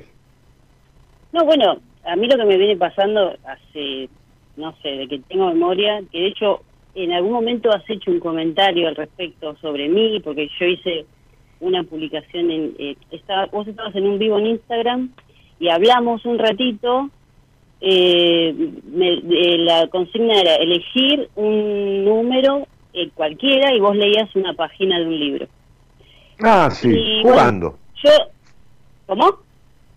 Sí, jugando, así un poco un juego. Claro, sí, sí, era un juego. Y yo elegí un número y vos eh, leíste algo que, te digo la verdad, no entendí nada de lo que leíste claro. porque estaba súper nerviosa. Era como, ay, qué emoción, estoy viendo en vivo con Daniel Martínez. No entendí nada lo que dijiste, pero sí. me sacaste la ficha al toque, igual porque, o sea, eh, y me dijiste que, bueno, hablabas sobre mi vieja, ¿no? Esta cosa del, del mandato y demás. Mm. Eh, y a lo que iba es a que tengo, vos dijiste que yo tenía melancolía, que tenía una soledad perra, eh, y yo digo, ay Dios, o sea, es sí, es así, porque mm. por más que esté, ahora me pasa, ahora mismo no tengo, eh, no tengo motivaciones, es como que digo, Dios, o sea, estoy viviendo una vida para qué, no, eh, te falta, te fa ¿sabes qué te pasa, mi cielo? Te, te, falta pasión en la vida, ¿sabes? Te falta pasión. Te falta, claro. Sí. Que no, que no, que no, que no, no tiene, no, no tiene que ver, madre, este, este, con que cuidás chicos, haces delivery, ¿eh? no, no, no, no vas a creer que la pasión está en lo que estás haciendo. Y no, porque viste, que no es importante, este eh, cuidar chicos o hacer delivery, ¿qué pasión te va a dar? No, no tiene nada que ver. No, no, lo tiene... podría ser totalmente, eh, no sé, totalmente enamorada de los chicos, o sea... Sí no, totalmente enamorada no importa de los chicos, es de lo que vos haces, no lo podés conseguir porque hay cosas que no están resueltas. Mira, acá, justamente, no, tengo... justamente hoy este, este, le decía a una mujer que me, me, prácticamente no, no, no me conoce. Ah, que yo decía antes que me mandó un médico, ¿no? El médico le dijo, no, vos, vos, vos, vos acá no tenés nada que hacer, le dijo el médico, ¿no? Vos, vos tenés que ver a este tipo, ¿no? Bueno, entonces, este, así como hay gente que, este, que, que, que, ¿cómo se llama? Que me resiste totalmente, como si yo fuera el, una encarnación diabólica, hay otra que, este, bueno, como todo, ¿viste? Pero lo bueno en la vida es despertar pasiones, ¿no? Entonces, este, resulta que, que hay una anécdota de, de, un presidente argentino que, que, dice que un ministro se le acercó, un presidente de hace muchos años, ¿no? Perón, un viejo vivo ese Perón, ¿viste? Este, Este, y, y dice que el ministro le dijo, general, tenemos un problema porque la mitad de la gente habla mal de nosotros. Dijo, y, y la otra mitad, dijo Perón, y la otra mitad habla bien. Entonces no hay ningún problema, le dijo, porque todos hablan. Este, o sea, todos hablan de nosotros, ¿no? Le dijo, bueno. Entonces, digo, cuando uno no despierta pasiones, cuando uno es tibio, cuando uno... sí, a uno le cuesta mucho y uno paga muchos precios por ser uno mismo y por ser como es y más públicamente, ¿no? Este, precios de injurias, precios de mentiras, precios de acusaciones falsas, precios de amenazas, ¿no? cosas que yo no ventilo, ¿no? porque, porque son mi- mis cosas y mis riesgos y mi, ¿eh? siempre se pagan precios. También paga precios el que es intrascendente, el que, el que pertenece al club de la lágrima eterna, el que vive encerrado, el que vive lleno de prejuicios, también ese paga precios, pero son precios de mierda todo el tiempo, son precios de vacío existencial, Sí, sí, sí. sí, el, el- el vacío que vos sentís. Entonces, digo, este, mira, justamente hoy a esta mujer que me mandó el médico, en un momento, ¿no? Este, este, le dije, mira, te- tengo un libro que, que está ahí arriba, este, lo vi ahí en el escritorio, que lo saqué el otro día de la, de la, de la, de la biblioteca que está allá atrás, ¿no? que se ve ahí, ¿no? este, que hay, hay ahí como 80, 90 libros, que se ve una parte de algunos libros. Este, y le dije, elegí una página, ¿no? ¿No? Te- Elegí una página. Digo, esa, a- agarrá y elegí una página de este libro. Elegí una página que esté, qué sé yo, va- va- va- hasta vas a poner los números. Decime un número de dos cifras. Chico, bajo. De dos cifras, chico, eh, 15. 15. Y ahora decime un número de dos cifras bien alto. 99. Bueno, entonces hay una cosa, entre la página 15 y la página 99 elegí un número. Mira, cuánta vuelta para que nadie sospeche nada, ¿no? Entre la 15 y la 99 elegí un número. 78. Buah. ¿Vos, me crees si te digo que estoy en la 77? Que abrí el libro de la 77. Mira qué loco, mira. A ver, le voy a mostrar a la, a la audiencia. Espera, espera, espera. A te creo, sí. No, la puta madre no se ve. Sí, ahí, ahí más o menos se ve. Ahí, ahí se ve el No veo nada. 77. No ¿Lo veo nada porque tengo, tengo- No lo veo porque no tengo YouTube y tipo dejé el Ah, celular bueno, ahí bueno, bueno, pero hablar la gente vos. que está mirando el programa lo está viendo. Yo habría abierto el libro para abrirlo, tentativamente, para abrirlo en algún lado, y abrí en la página 77. Pero vos elegiste 78, que es la que sigue. Sí. Esto es algo del destino. Entonces, ¿eh? la página 78, que es la que sigue, porque es un libro ilustrado que tiene los mensajes en dos páginas. La página 78, que es la que sigue, se llama La mañana siguiente. Mira, creo que hace tantos años, hace... Porque este, este libro me llegó a mis manos cuando yo era novio de mi mujer, apenas al tiempito, poquito que empezamos a salir. Quiere decir que hará 12, 13 años tranquilamente. Bueno, me llegó a través de ella. Bueno, pero esta, esta página no, no eh, que yo lo he usado mucho, este libro en un momento, en las entrevistas, no, se había abierto nunca. Se llama La Mañana Siguiente. Dice, existen viejas historias de ranas que se convierten en bellas princesas. Según mi propia experiencia, sucede lo contrario. Traes un apuesto príncipe a pasar la noche y por la mañana descubres que es una rana. Esto habla de vivir en la ilusión. Esto habla de que hay búsquedas que son estériles y a lo único que llevan es a las decepciones. Decepciones que es lo único que has tenido en toda tu vida y en todos los amores de tu vida. Decepciones que siempre, en cada cosa que vas buscando, creyendo que te va a dar felicidad y después nunca te da lo que vos esperabas que te diera. Sí, coincido. Entonces, lo que te pasa, Marian, este, es esto que no tiene que ver con los 15 hermanos ni con con con tiene que ver con Yo, yo, yo decía esto de, de, Carpe Diem, esta frase latina, este, del latín, va, este, y esto de el olvido del milagro de estar vivo. Tiene que ver con que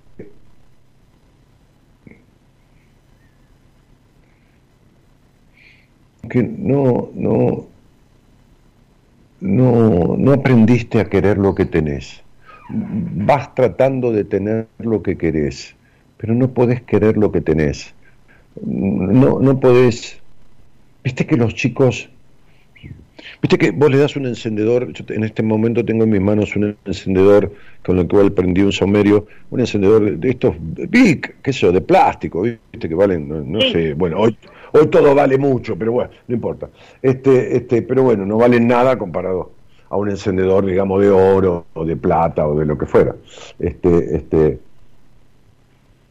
pero, pero vos le das un encendedor de oro, este, eh, que los hay. Yo tenía uno que, que, en una oportunidad me regalaron hace muchísimos años, cuando se estilaba regalar esas cosas, como las lapiceras, viste que tengo alguna guardada que me han regalado de la época que yo tenía la empresa inmobiliaria y algunos clientes de alguna operación importante me han regalado cosas. Pero eh, si vos le das un encendedor de oro a una persona para que prenda un cigarrillo, se lo das y dice, qué lindo encendedor, dice, qué- qué lindo, qué valioso, prende el cigarrillo y lo deja ahí. Pero le das un encendedor de plástico a un niño chiquito y aunque no tenga gas, aunque tenga chispa, el niño juega con la chispa a veces semanas, le quiere sacar el encendedor y se enoja. Sopla la chispa, juega. ¿Se entiende lo que digo? Encuentra Sí. pasión en la vida, vive la niñez asombrándose. Se asombra de la vida el niño. Eso es lo que nunca te pasó. Eso es lo que, no es que nunca te pasó, eso dejó de pasarte desde muy chiquitita, dejó de pasarte antes de tiempo. Como si se hubiera cortado tu infancia. ¿Qué fue lo que hizo que se cortara tu infancia, Mariana?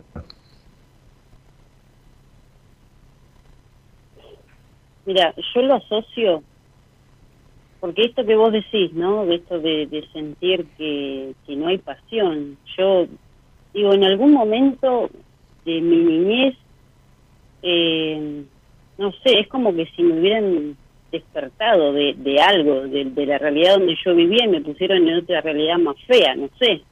Pero es, Eh. que, es, que, es que es así, mi cielo, te lo estoy diciendo.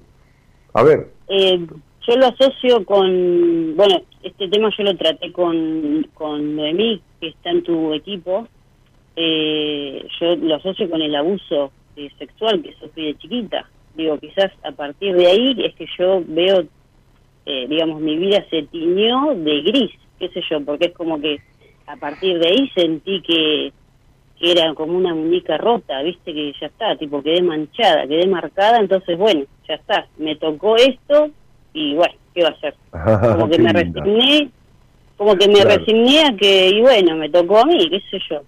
Ah, qué linda. Qué linda, me tocó a mí. Sí, sí. Bueno.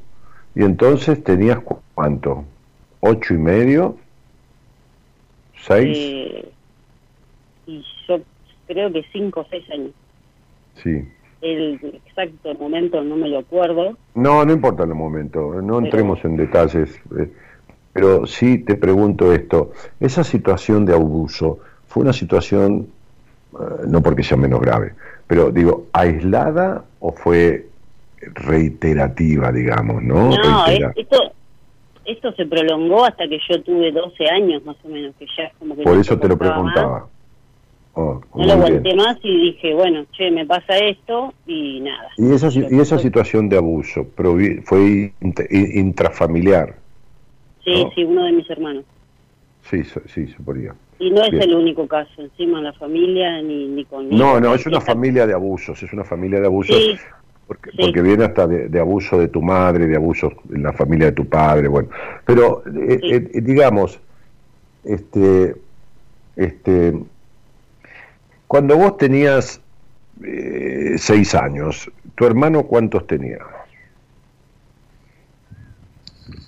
eh, a ver,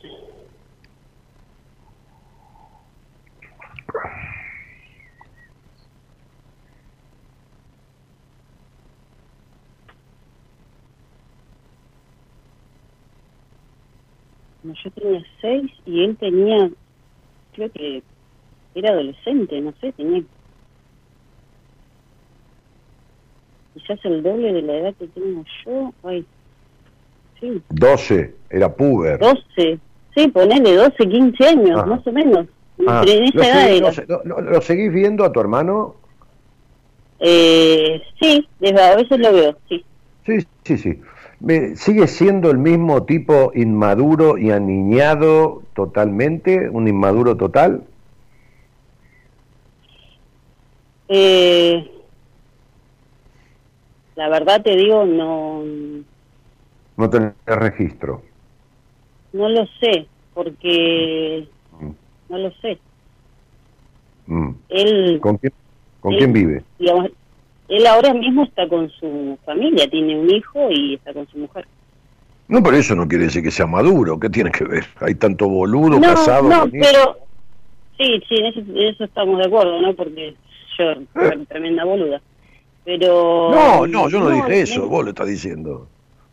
Bueno, no, pero mi hermano, ¿sabes que le perdí, le perdí el, el qué sé yo, no sé? Bueno, fenómeno. Entonces, veamos lo siguiente. Este, ¿qué quiere decir?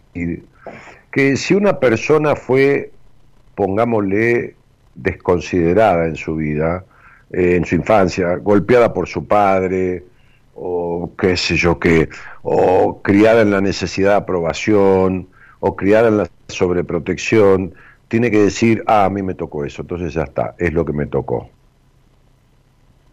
¿Qué tiene que ver que vos hayas tenido algo que tenga que ver con un supuesto abuso sexual, ¿no? Este, supuesto, pues yo tendría que explicarte muchas cosas de esto, ¿no? Bien. Este, este, supuesto porque los dos eran menores de edad. Primera cosa. Supuesto porque vos fuiste una nena que perdió eh, que perdió, que se hizo grande, no por esta situación sexual, sino que se hizo grande siendo chiquitita, porque este hogar era un hogar chotón, medio gris, medio de, de sacrificio, de no disfrute. Esta nena se hizo cargo de cosas que no, no eran de, de su... vi- vi- vivió en un hogar, ¿cómo te puedo decir? Ya de una energía media, media... ¿Se entiende lo que estoy diciendo?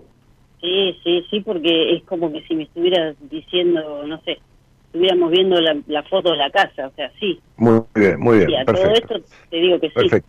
Entonces vos, vos eras más grande emocionalmente que tu hermano. Pero aparte este era un hogar bastante encerrante. ¿no? Ahora, el tema de que vos hayas visto con Noemí este abuso, que está bien que lo hayas visto, a lo mejor hicieron alguna constelación con Noemí porque es muy buena haciendo eso. Este, este, ¿Estuviste cuánto tiempo con Noé? Perdón, ¿cuánto tiempo tuve terapia con Noemí, dijiste? Sí, por ahí fueron dos veces, tres, o un mes, o una sesión, o veinte, Eh, o un año. No, no, eh, ponele que habrán sido cuatro o cinco meses, porque em, yo... Bueno, muy bien, muy bien, en- muy bien. Cuando uno tiene cierta cuestión de abuso sexual, Sí, físico, que había que explicarte mucho de esto, y que no es el momento ni, ni la situación. Este, este, pero cuando uno vive un abuso sexual diez veces peor que los juegos sexuales que tuviste con tu hermano, que fueron más en un 80% juegos sexuales que abuso sexual, juegos de despertar sexual que abuso sexual. Cuando uno vive en un hogar que es abusivo de la psiquis del niño, un hogar que instala culpa en el disfrute, en todo sentido, un hogar prejuicioso, un hogar limitador, cuando uno vive todo eso, lo que tiene que hacer es arreglar las consecuencias que dejó esas situaciones. Es mucho peor en tu caso lo que tu hogar te dejó como conducta limitativa, castradora. ¿Quién era tan castrador en ese hogar? ¿Quién era? mi vieja, mi mamá, Bueno, bueno, perfecto. Esta que, eh, tu papá, porque si no, no hubiera estado con ella. Entonces, sería, tu mamá sería la voz cantante y tu papá sería el boludo que hace caso, pero en definitiva era socio. Entonces, sería, este abuso sexual sobre tu aparato psíquico es el que te dejó las limitaciones en tu vida, no los juegos sexuales con tu hermano. Te voy a hacer una pregunta muy íntima, pero una pregunta íntima que es sana, que es pura, y que si sucedió así, y sucedió que sí, lo que yo te voy a preguntar fue que sí, sería muchísimo mejor que si vos contestaras que no. De, las dos maneras, esto se arregla perfecta y divinamente. Pero si es que sí, se arregla de una manera y si es que no, se arregla de otra. Entonces yo te voy a preguntar lo siguiente, y vos tenés que ser muy honesta, Mariana. Yo, antes de que me mientas, prefiero que me digas, me voy a reservar la respuesta. ¿Estamos de acuerdo? Ok, de acuerdo. Muy bien. Entonces yo te voy a hacer la pregunta y vos me decís, Dani, me reservo la respuesta. O me decís, sí, te la voy a contestar, tal cosa. Bueno, pensá bien en esto que te voy a preguntar, Mariana. Te oigo. Esas situaciones con tu hermano que tienen que ver con lo que se llama juegos instintivos del despertar sexual de la infancia, con diferencia de 6 a 12 añitos. Fueron en la mayoría de las veces situaciones más placenteras que contrariantes para vos o más contrariantes que placenteras? Pensa bien la respuesta. Si querés, guardátela y no me la des. Fueron más contrariantes que placenteras. Fueron más contrariantes que placenteras. Ahora bien, podríamos decir que un una parte de ellas, un porcentaje, en algunas ocasiones, no sientas culpa, por favor, Mariana, fueron placenteras en un 20% de las veces, dos o porque la niña juega, está jugando, es un juego, no entiende mucho lo que pasa. Cuando empieza a crecer, empieza a tener culpa por esas cosas, más en un hogar culpógeno como era el tuyo. Entonces, en algún momento fueron placenteros. No te hablo placer sexual, eras una nena, te hablo... ¿Se entiende lo que estoy diciendo? Sí, lo entiendo. Sin embargo, no eh, no tengo registro de yo haberme sentido bien. Muy, muy bien, muy bien, muy bien. Perfecto. Bueno, está muy bien, está muy bien, está tranquila, pero hay que averiguarlo. Pero bueno, uno tiene que preguntar, ¿viste? porque si no, uno no puede componer una situación, digamos, este, este, acertada y puntual. Esto no es, ah, bueno, que vengan todas las niñas abusadas que lo vamos a arreglar de tal manera, una pastilla mágica. Por eso, por eso que no existe. Por eso lo que te decía el libro cuando lo abrí es que no hay soluciones mágicas. Así como no hay príncipe azul ni princesa encantada, tampoco hay soluciones mágicas. Entonces, vos fíjate esto, fíjate cuál es tu manera de seguir con los prejuicios que tu madre te metió. Mirá qué linda trampa que te hace ah, me tocó esto. Entonces es lo que me tocó, ya está, me tengo que quedar así. Entonces con este, con este justificativo sería, me tengo que quedar así, sigo respetando los mandatos de mi madre. Ahora yo te voy a preguntar, en algún momento vos te hiciste grande, adolescente o joven y, y empezaste a tener relaciones sexuales, con hombres, con mujeres, con lo que fuera. ¿Tuviste relaciones sexuales? ¿Podrías por favor repetir la pregunta porque se me en algún momento te hiciste adulta y tuviste relaciones sexuales, con hombres, con mujeres, con lo que fuera, ¿sí o no? Sí, sí, sí. Muy, bien. ¿Y estas relaciones sexuales fueron mayoritariamente plenas, placenteras como mujer o mayoritariamente a medias y no placenteras? No, a medias, a medias. Bien, ¿y por qué seguís haciéndole a tu niña, ahora que sos dueña de tu vida, lo mismo que le hicieron. ¿Por qué seguís abusándote de esta nena y obligándola a tener relaciones sexuales y dar sexo oral cuando en realidad no siente un carajo de eso, ¿por qué seguís con lo mismo? Si aquellos juegos sexuales con tu hermano terminaron y si vos ahora podés decidir tu vida, ¿para qué seguís viviendo en el abuso sexual hacia esta niña? ¿Por qué seguís siendo tu mamá? ¿Por qué sos igual de prejuiciosa, igual de, de, de culposa, igual de condicionante, igual de controladora? ¿Por qué seguís siendo lo mismo que tu madre fue con vos? No sé. ¿Por qué tenés sexo como si tu madre estuviera parada al lado de la cama con los brazos cruzados y diciéndote asquerosa de mierda que estás haciendo ahí? ¿Por qué tenés sexo de esa manera? ¿No sabés? Bueno, yo te lo voy a contestar, porque nunca lo resolviste. Porque no está resuelto. Porque el trabajo que has hecho con Noemí te ha mejorado en ciertos aspectos, pero no ha resuelto este aspecto. ¿Queda claro? Sí, sí, de hecho... Eh, Esto es lo que te llevó que- durante, esto es lo que te llevó durante, sí, perdón, de- decime.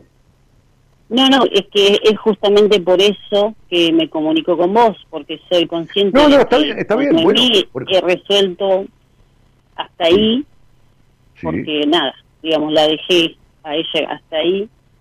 Eh, y ahora mismo es como, viste, viste que vos siempre contás que lo que te dice tu mujer, Gaby, que la, la gente acude a vos cuando ya están hechos mierda.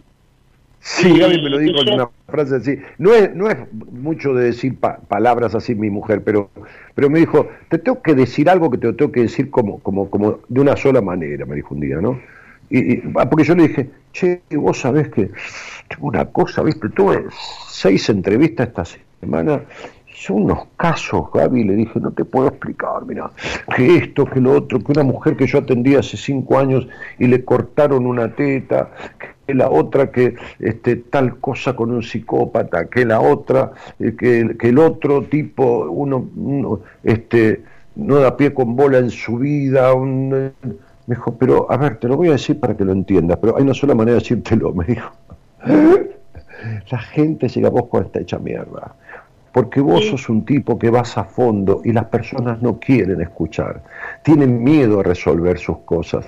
Porque resolver sus cosas, me dijo mi mujer, que es 800 millones de veces más sabia que yo, porque tiene 30 años menos, yo a la edad de ella era un pelotudo que no tenía conciencia de nada de lo que ella tiene conciencia.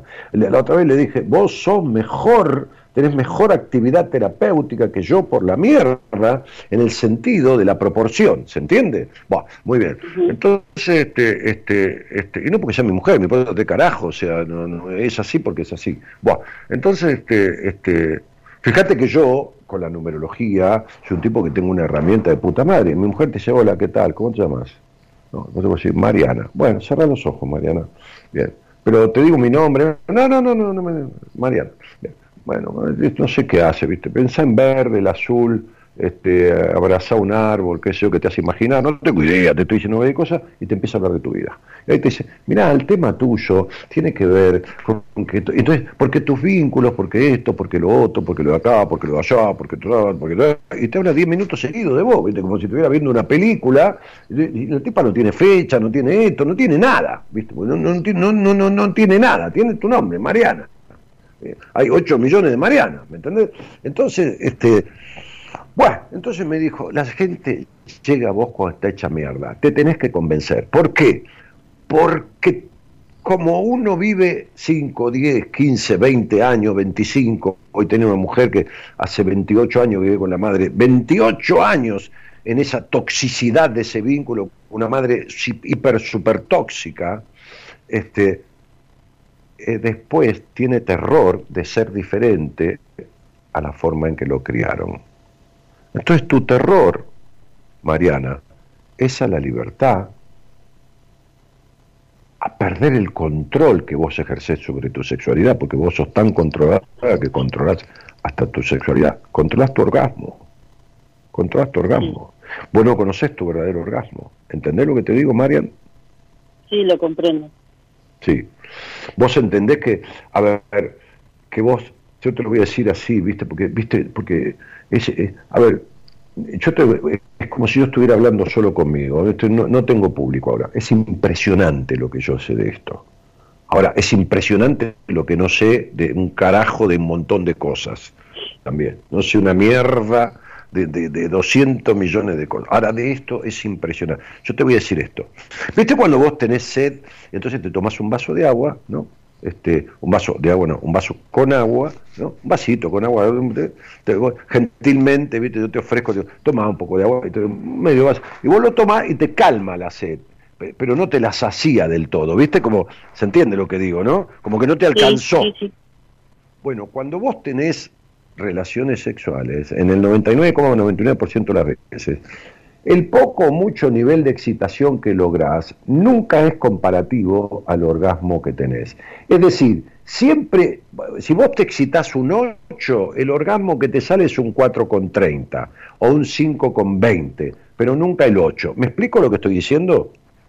sí. Eso es. Porque hay un mecanismo tan fuerte inconsciente tuyo que no tiene nada que ver con los juegos con tu hermano, ni el abuso, ni, ni, ni que no fue abuso tampoco. Eh, no importa. Este, este, este, de control, tenés tanto terror a descontrolarte, porque naciste y creciste en el control.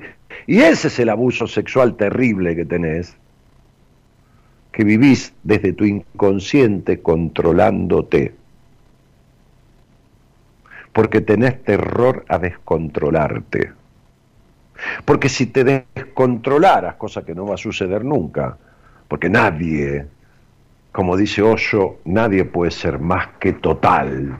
¿Viste? No es que vos vas a tomar éxtasis, una droga, oxi- oxicodona o lo que mierda fuera, ketamina. No, no. Si vos estás natural con tu cuerpo, tu cuerpo va a dar y va a fluir en su potencial total. Nunca puede ser más que total. ¿Se entiende? Si no, revienta. ¿Está claro lo que digo? ujú. Sí, Bien. ¿Viste? Hay pibes que se quedan secos en la puerta de los boliches todos los fines de semana. Los llevan, ¿eh? entonces llegan a la guardia de un hospital, le ponen paro cardiorrespiratorio. No, se quedó duro de la cocaína. Pasa que para no entrar en el quilombo de paro cardiorrespiratorio, punto, chao, listo, todo luego se murió. Todos los fines de semana se mueren pibes, o gente, y, a muchos se quedan duros adentro de un boliche y lo sacan y lo dejan en la puerta o en la vereda enfrente sentado muerto. Te aclaro porque me consta. No porque yo haya sacado a nadie muerto de un boliche, me consta. Entonces sería por la misma policía, por- entonces digo, tu terror a descontrolarte tiene que ver con este control con el que has crecido. Tu situación de abuso sexual es el 5% de tu problema de la sexualidad. El otro 95% es tu madre y tu padre en partes iguales.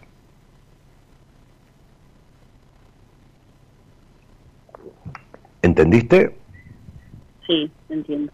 Bien, y esto lejos, y a vos lo que te conviene es decir, "Ey, esto es lo que me tocó, así que ya estoy así, lógicamente, y por supuesto es una cruz para mi vida, como si te hubieran cortado un brazo, ¿viste? Te cortaron el brazo, ya no tenés más brazo, te ponemos un brazo ortopédico, pero bueno, este, no te podemos poner sexo ortopédico. Entonces vos te querés convencer de que este quilombo, el abuso, que tu hermano, que nada que ver, nada que ver, porque ese no es el problema, este, este, que ya estás así, que te quedó cerrada la canilla y que no lo puedes arreglar nunca. Porque si vos te convences que no lo arreglas nunca, vos seguís siendo la que tu mamá crió y seguís obedeciendo. Ahora te voy a decir algo lamentable, muy lamentable. Esto tiene total, absoluto arreglo y solución en un 100%. Eh, eh, ¿Me, me estás escuchando?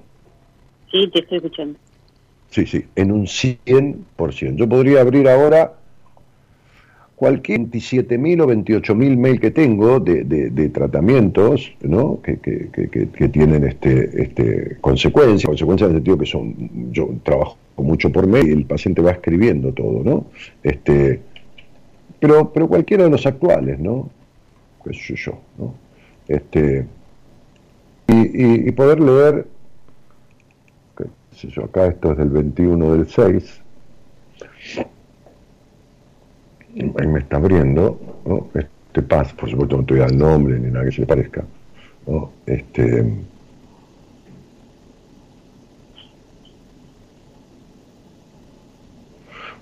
Yo siempre, desde niña, me masturbé con peluches y almohadones, como hacen los niños, por supuesto, está muy bien. Años después con mis propias piernas, pero siempre escondida, con miedo, en silencio, hasta con vergüenza, ¿no? Dice ella. En este escrito de su historia clínica en interacción conmigo. Hoy y desde hace muy poco, claro, desde que está en tratamiento, mientras avanzamos en este proceso, siento que experimento el placer de la masturbación desde la naturalidad, desde el disfrute y sobre todo desde la libertad en mi propia mente. Cariños, la la la la la la, ¿no? Y pone el nombre. En un, en un, en una, en un, en un proceso que, que, que, viene iniciándose, por supuesto, casada con un tipo totalmente represor, por supuesto que ya se separó, ¿no? Este, en un proceso que lo inicié, ya te voy a decir, eh, espera un poquitito, eh,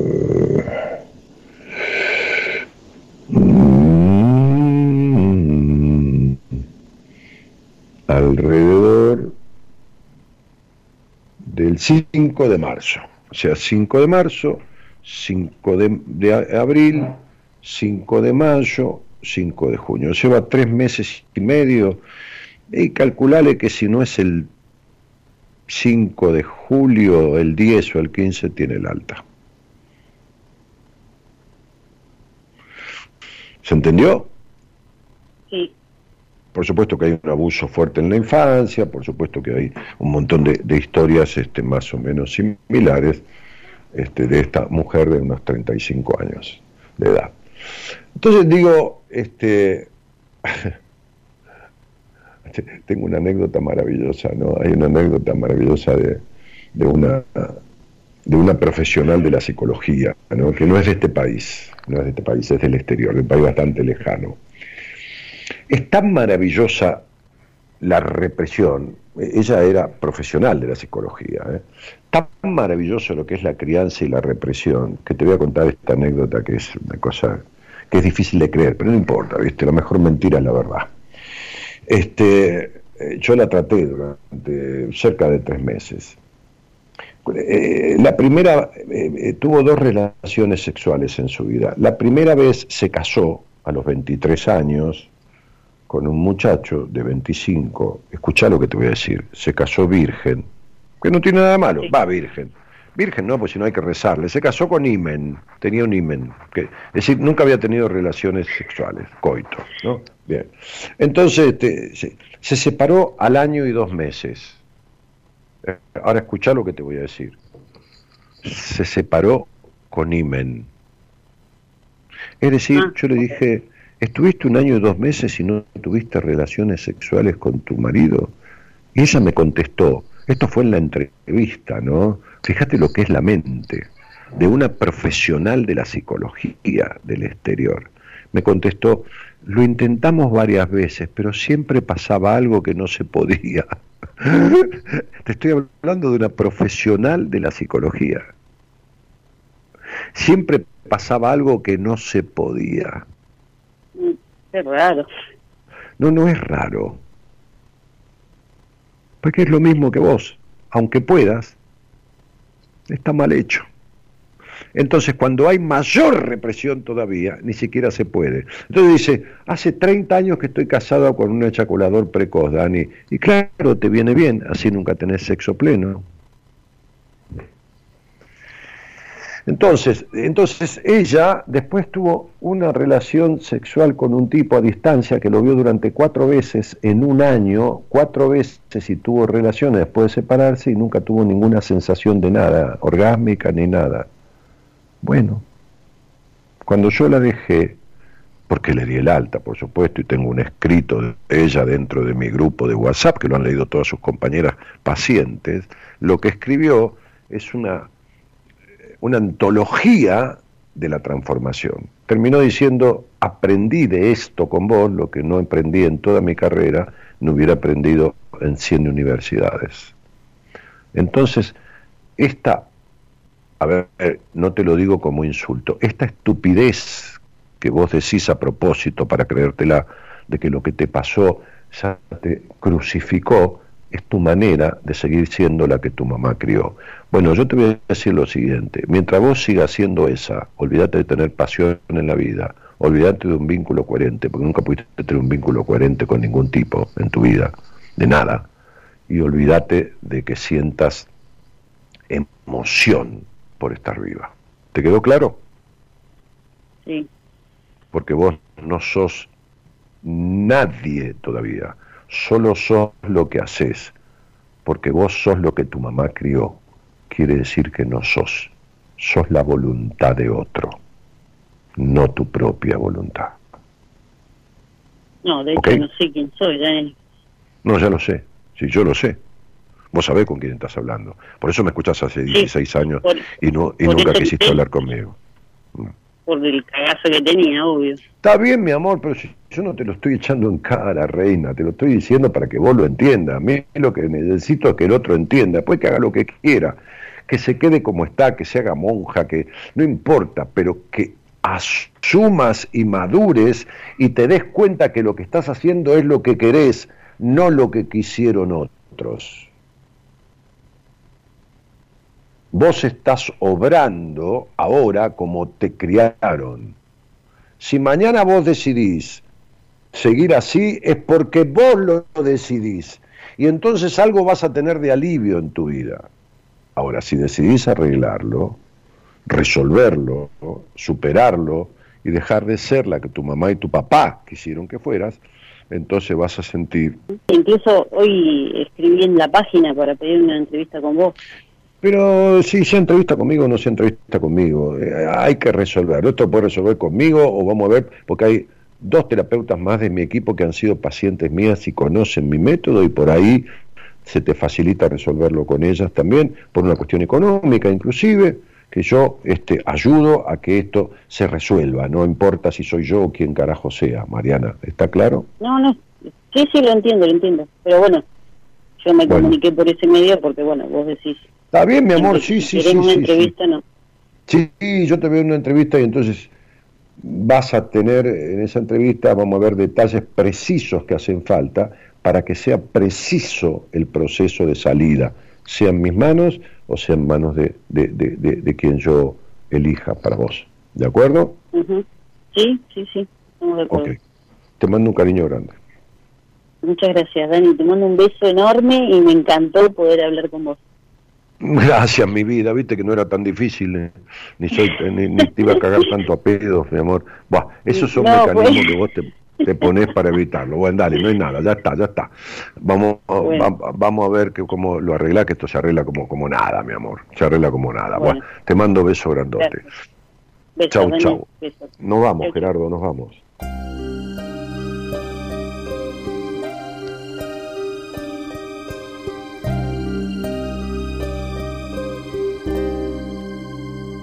Cuando estemos viejos y se nos achique el paisaje en los ojos y el sol del invierno se nos ponga flojo y nos cachetee la cara el espejo. Cuando estemos viejos y tiemblen mis manos al tomar las tuyas y nos falte el llanto, la risa y la bulla de estos tres diablillos los míos que ya estarán lejos cuando estemos viejos, cuando estemos solos, cuando no haya nada y nos duela todo, cuando solo exista casa vacía y anden en silencio tu sombra y la mía. Nos querremos tanto que nuestro cariño llenará la ausencia de estos tres diablillos. Dani Martín y Alberto Cortés interpretan este tema cuando estemos viejos. Este Dani Martín, con quien tuve oportunidad de hablar algún día en esta esquina de Buenos Aires, de Riobamba y Santa Fe, un tipazo. Este, nos estamos yendo de la mano del señor Gerardo Subirana, que opera técnicamente este programa y que lo musicaliza tan de manera excelsa. Y también saludamos a nuestra señorita productora, doña Eloísa Ponte, este, que nos menciona que alguien como ser el licenciado en psicología Enrique Audine va a conducir Buenas Compañías mañana a la medianoche. Mi nombre es Daniel Jorge Martínez, les dejo un cariño grande y gracias por haberme acompañado, ¿eh? tanto y con tanta gente alrededor de este micrófono de Buenas Compañías. Buenas noches a todos y gracias por estar.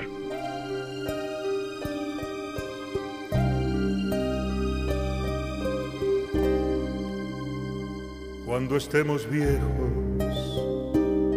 y se nos achique el paisaje en los ojos y el sol del invierno se nos ponga flojo y nos cachetee.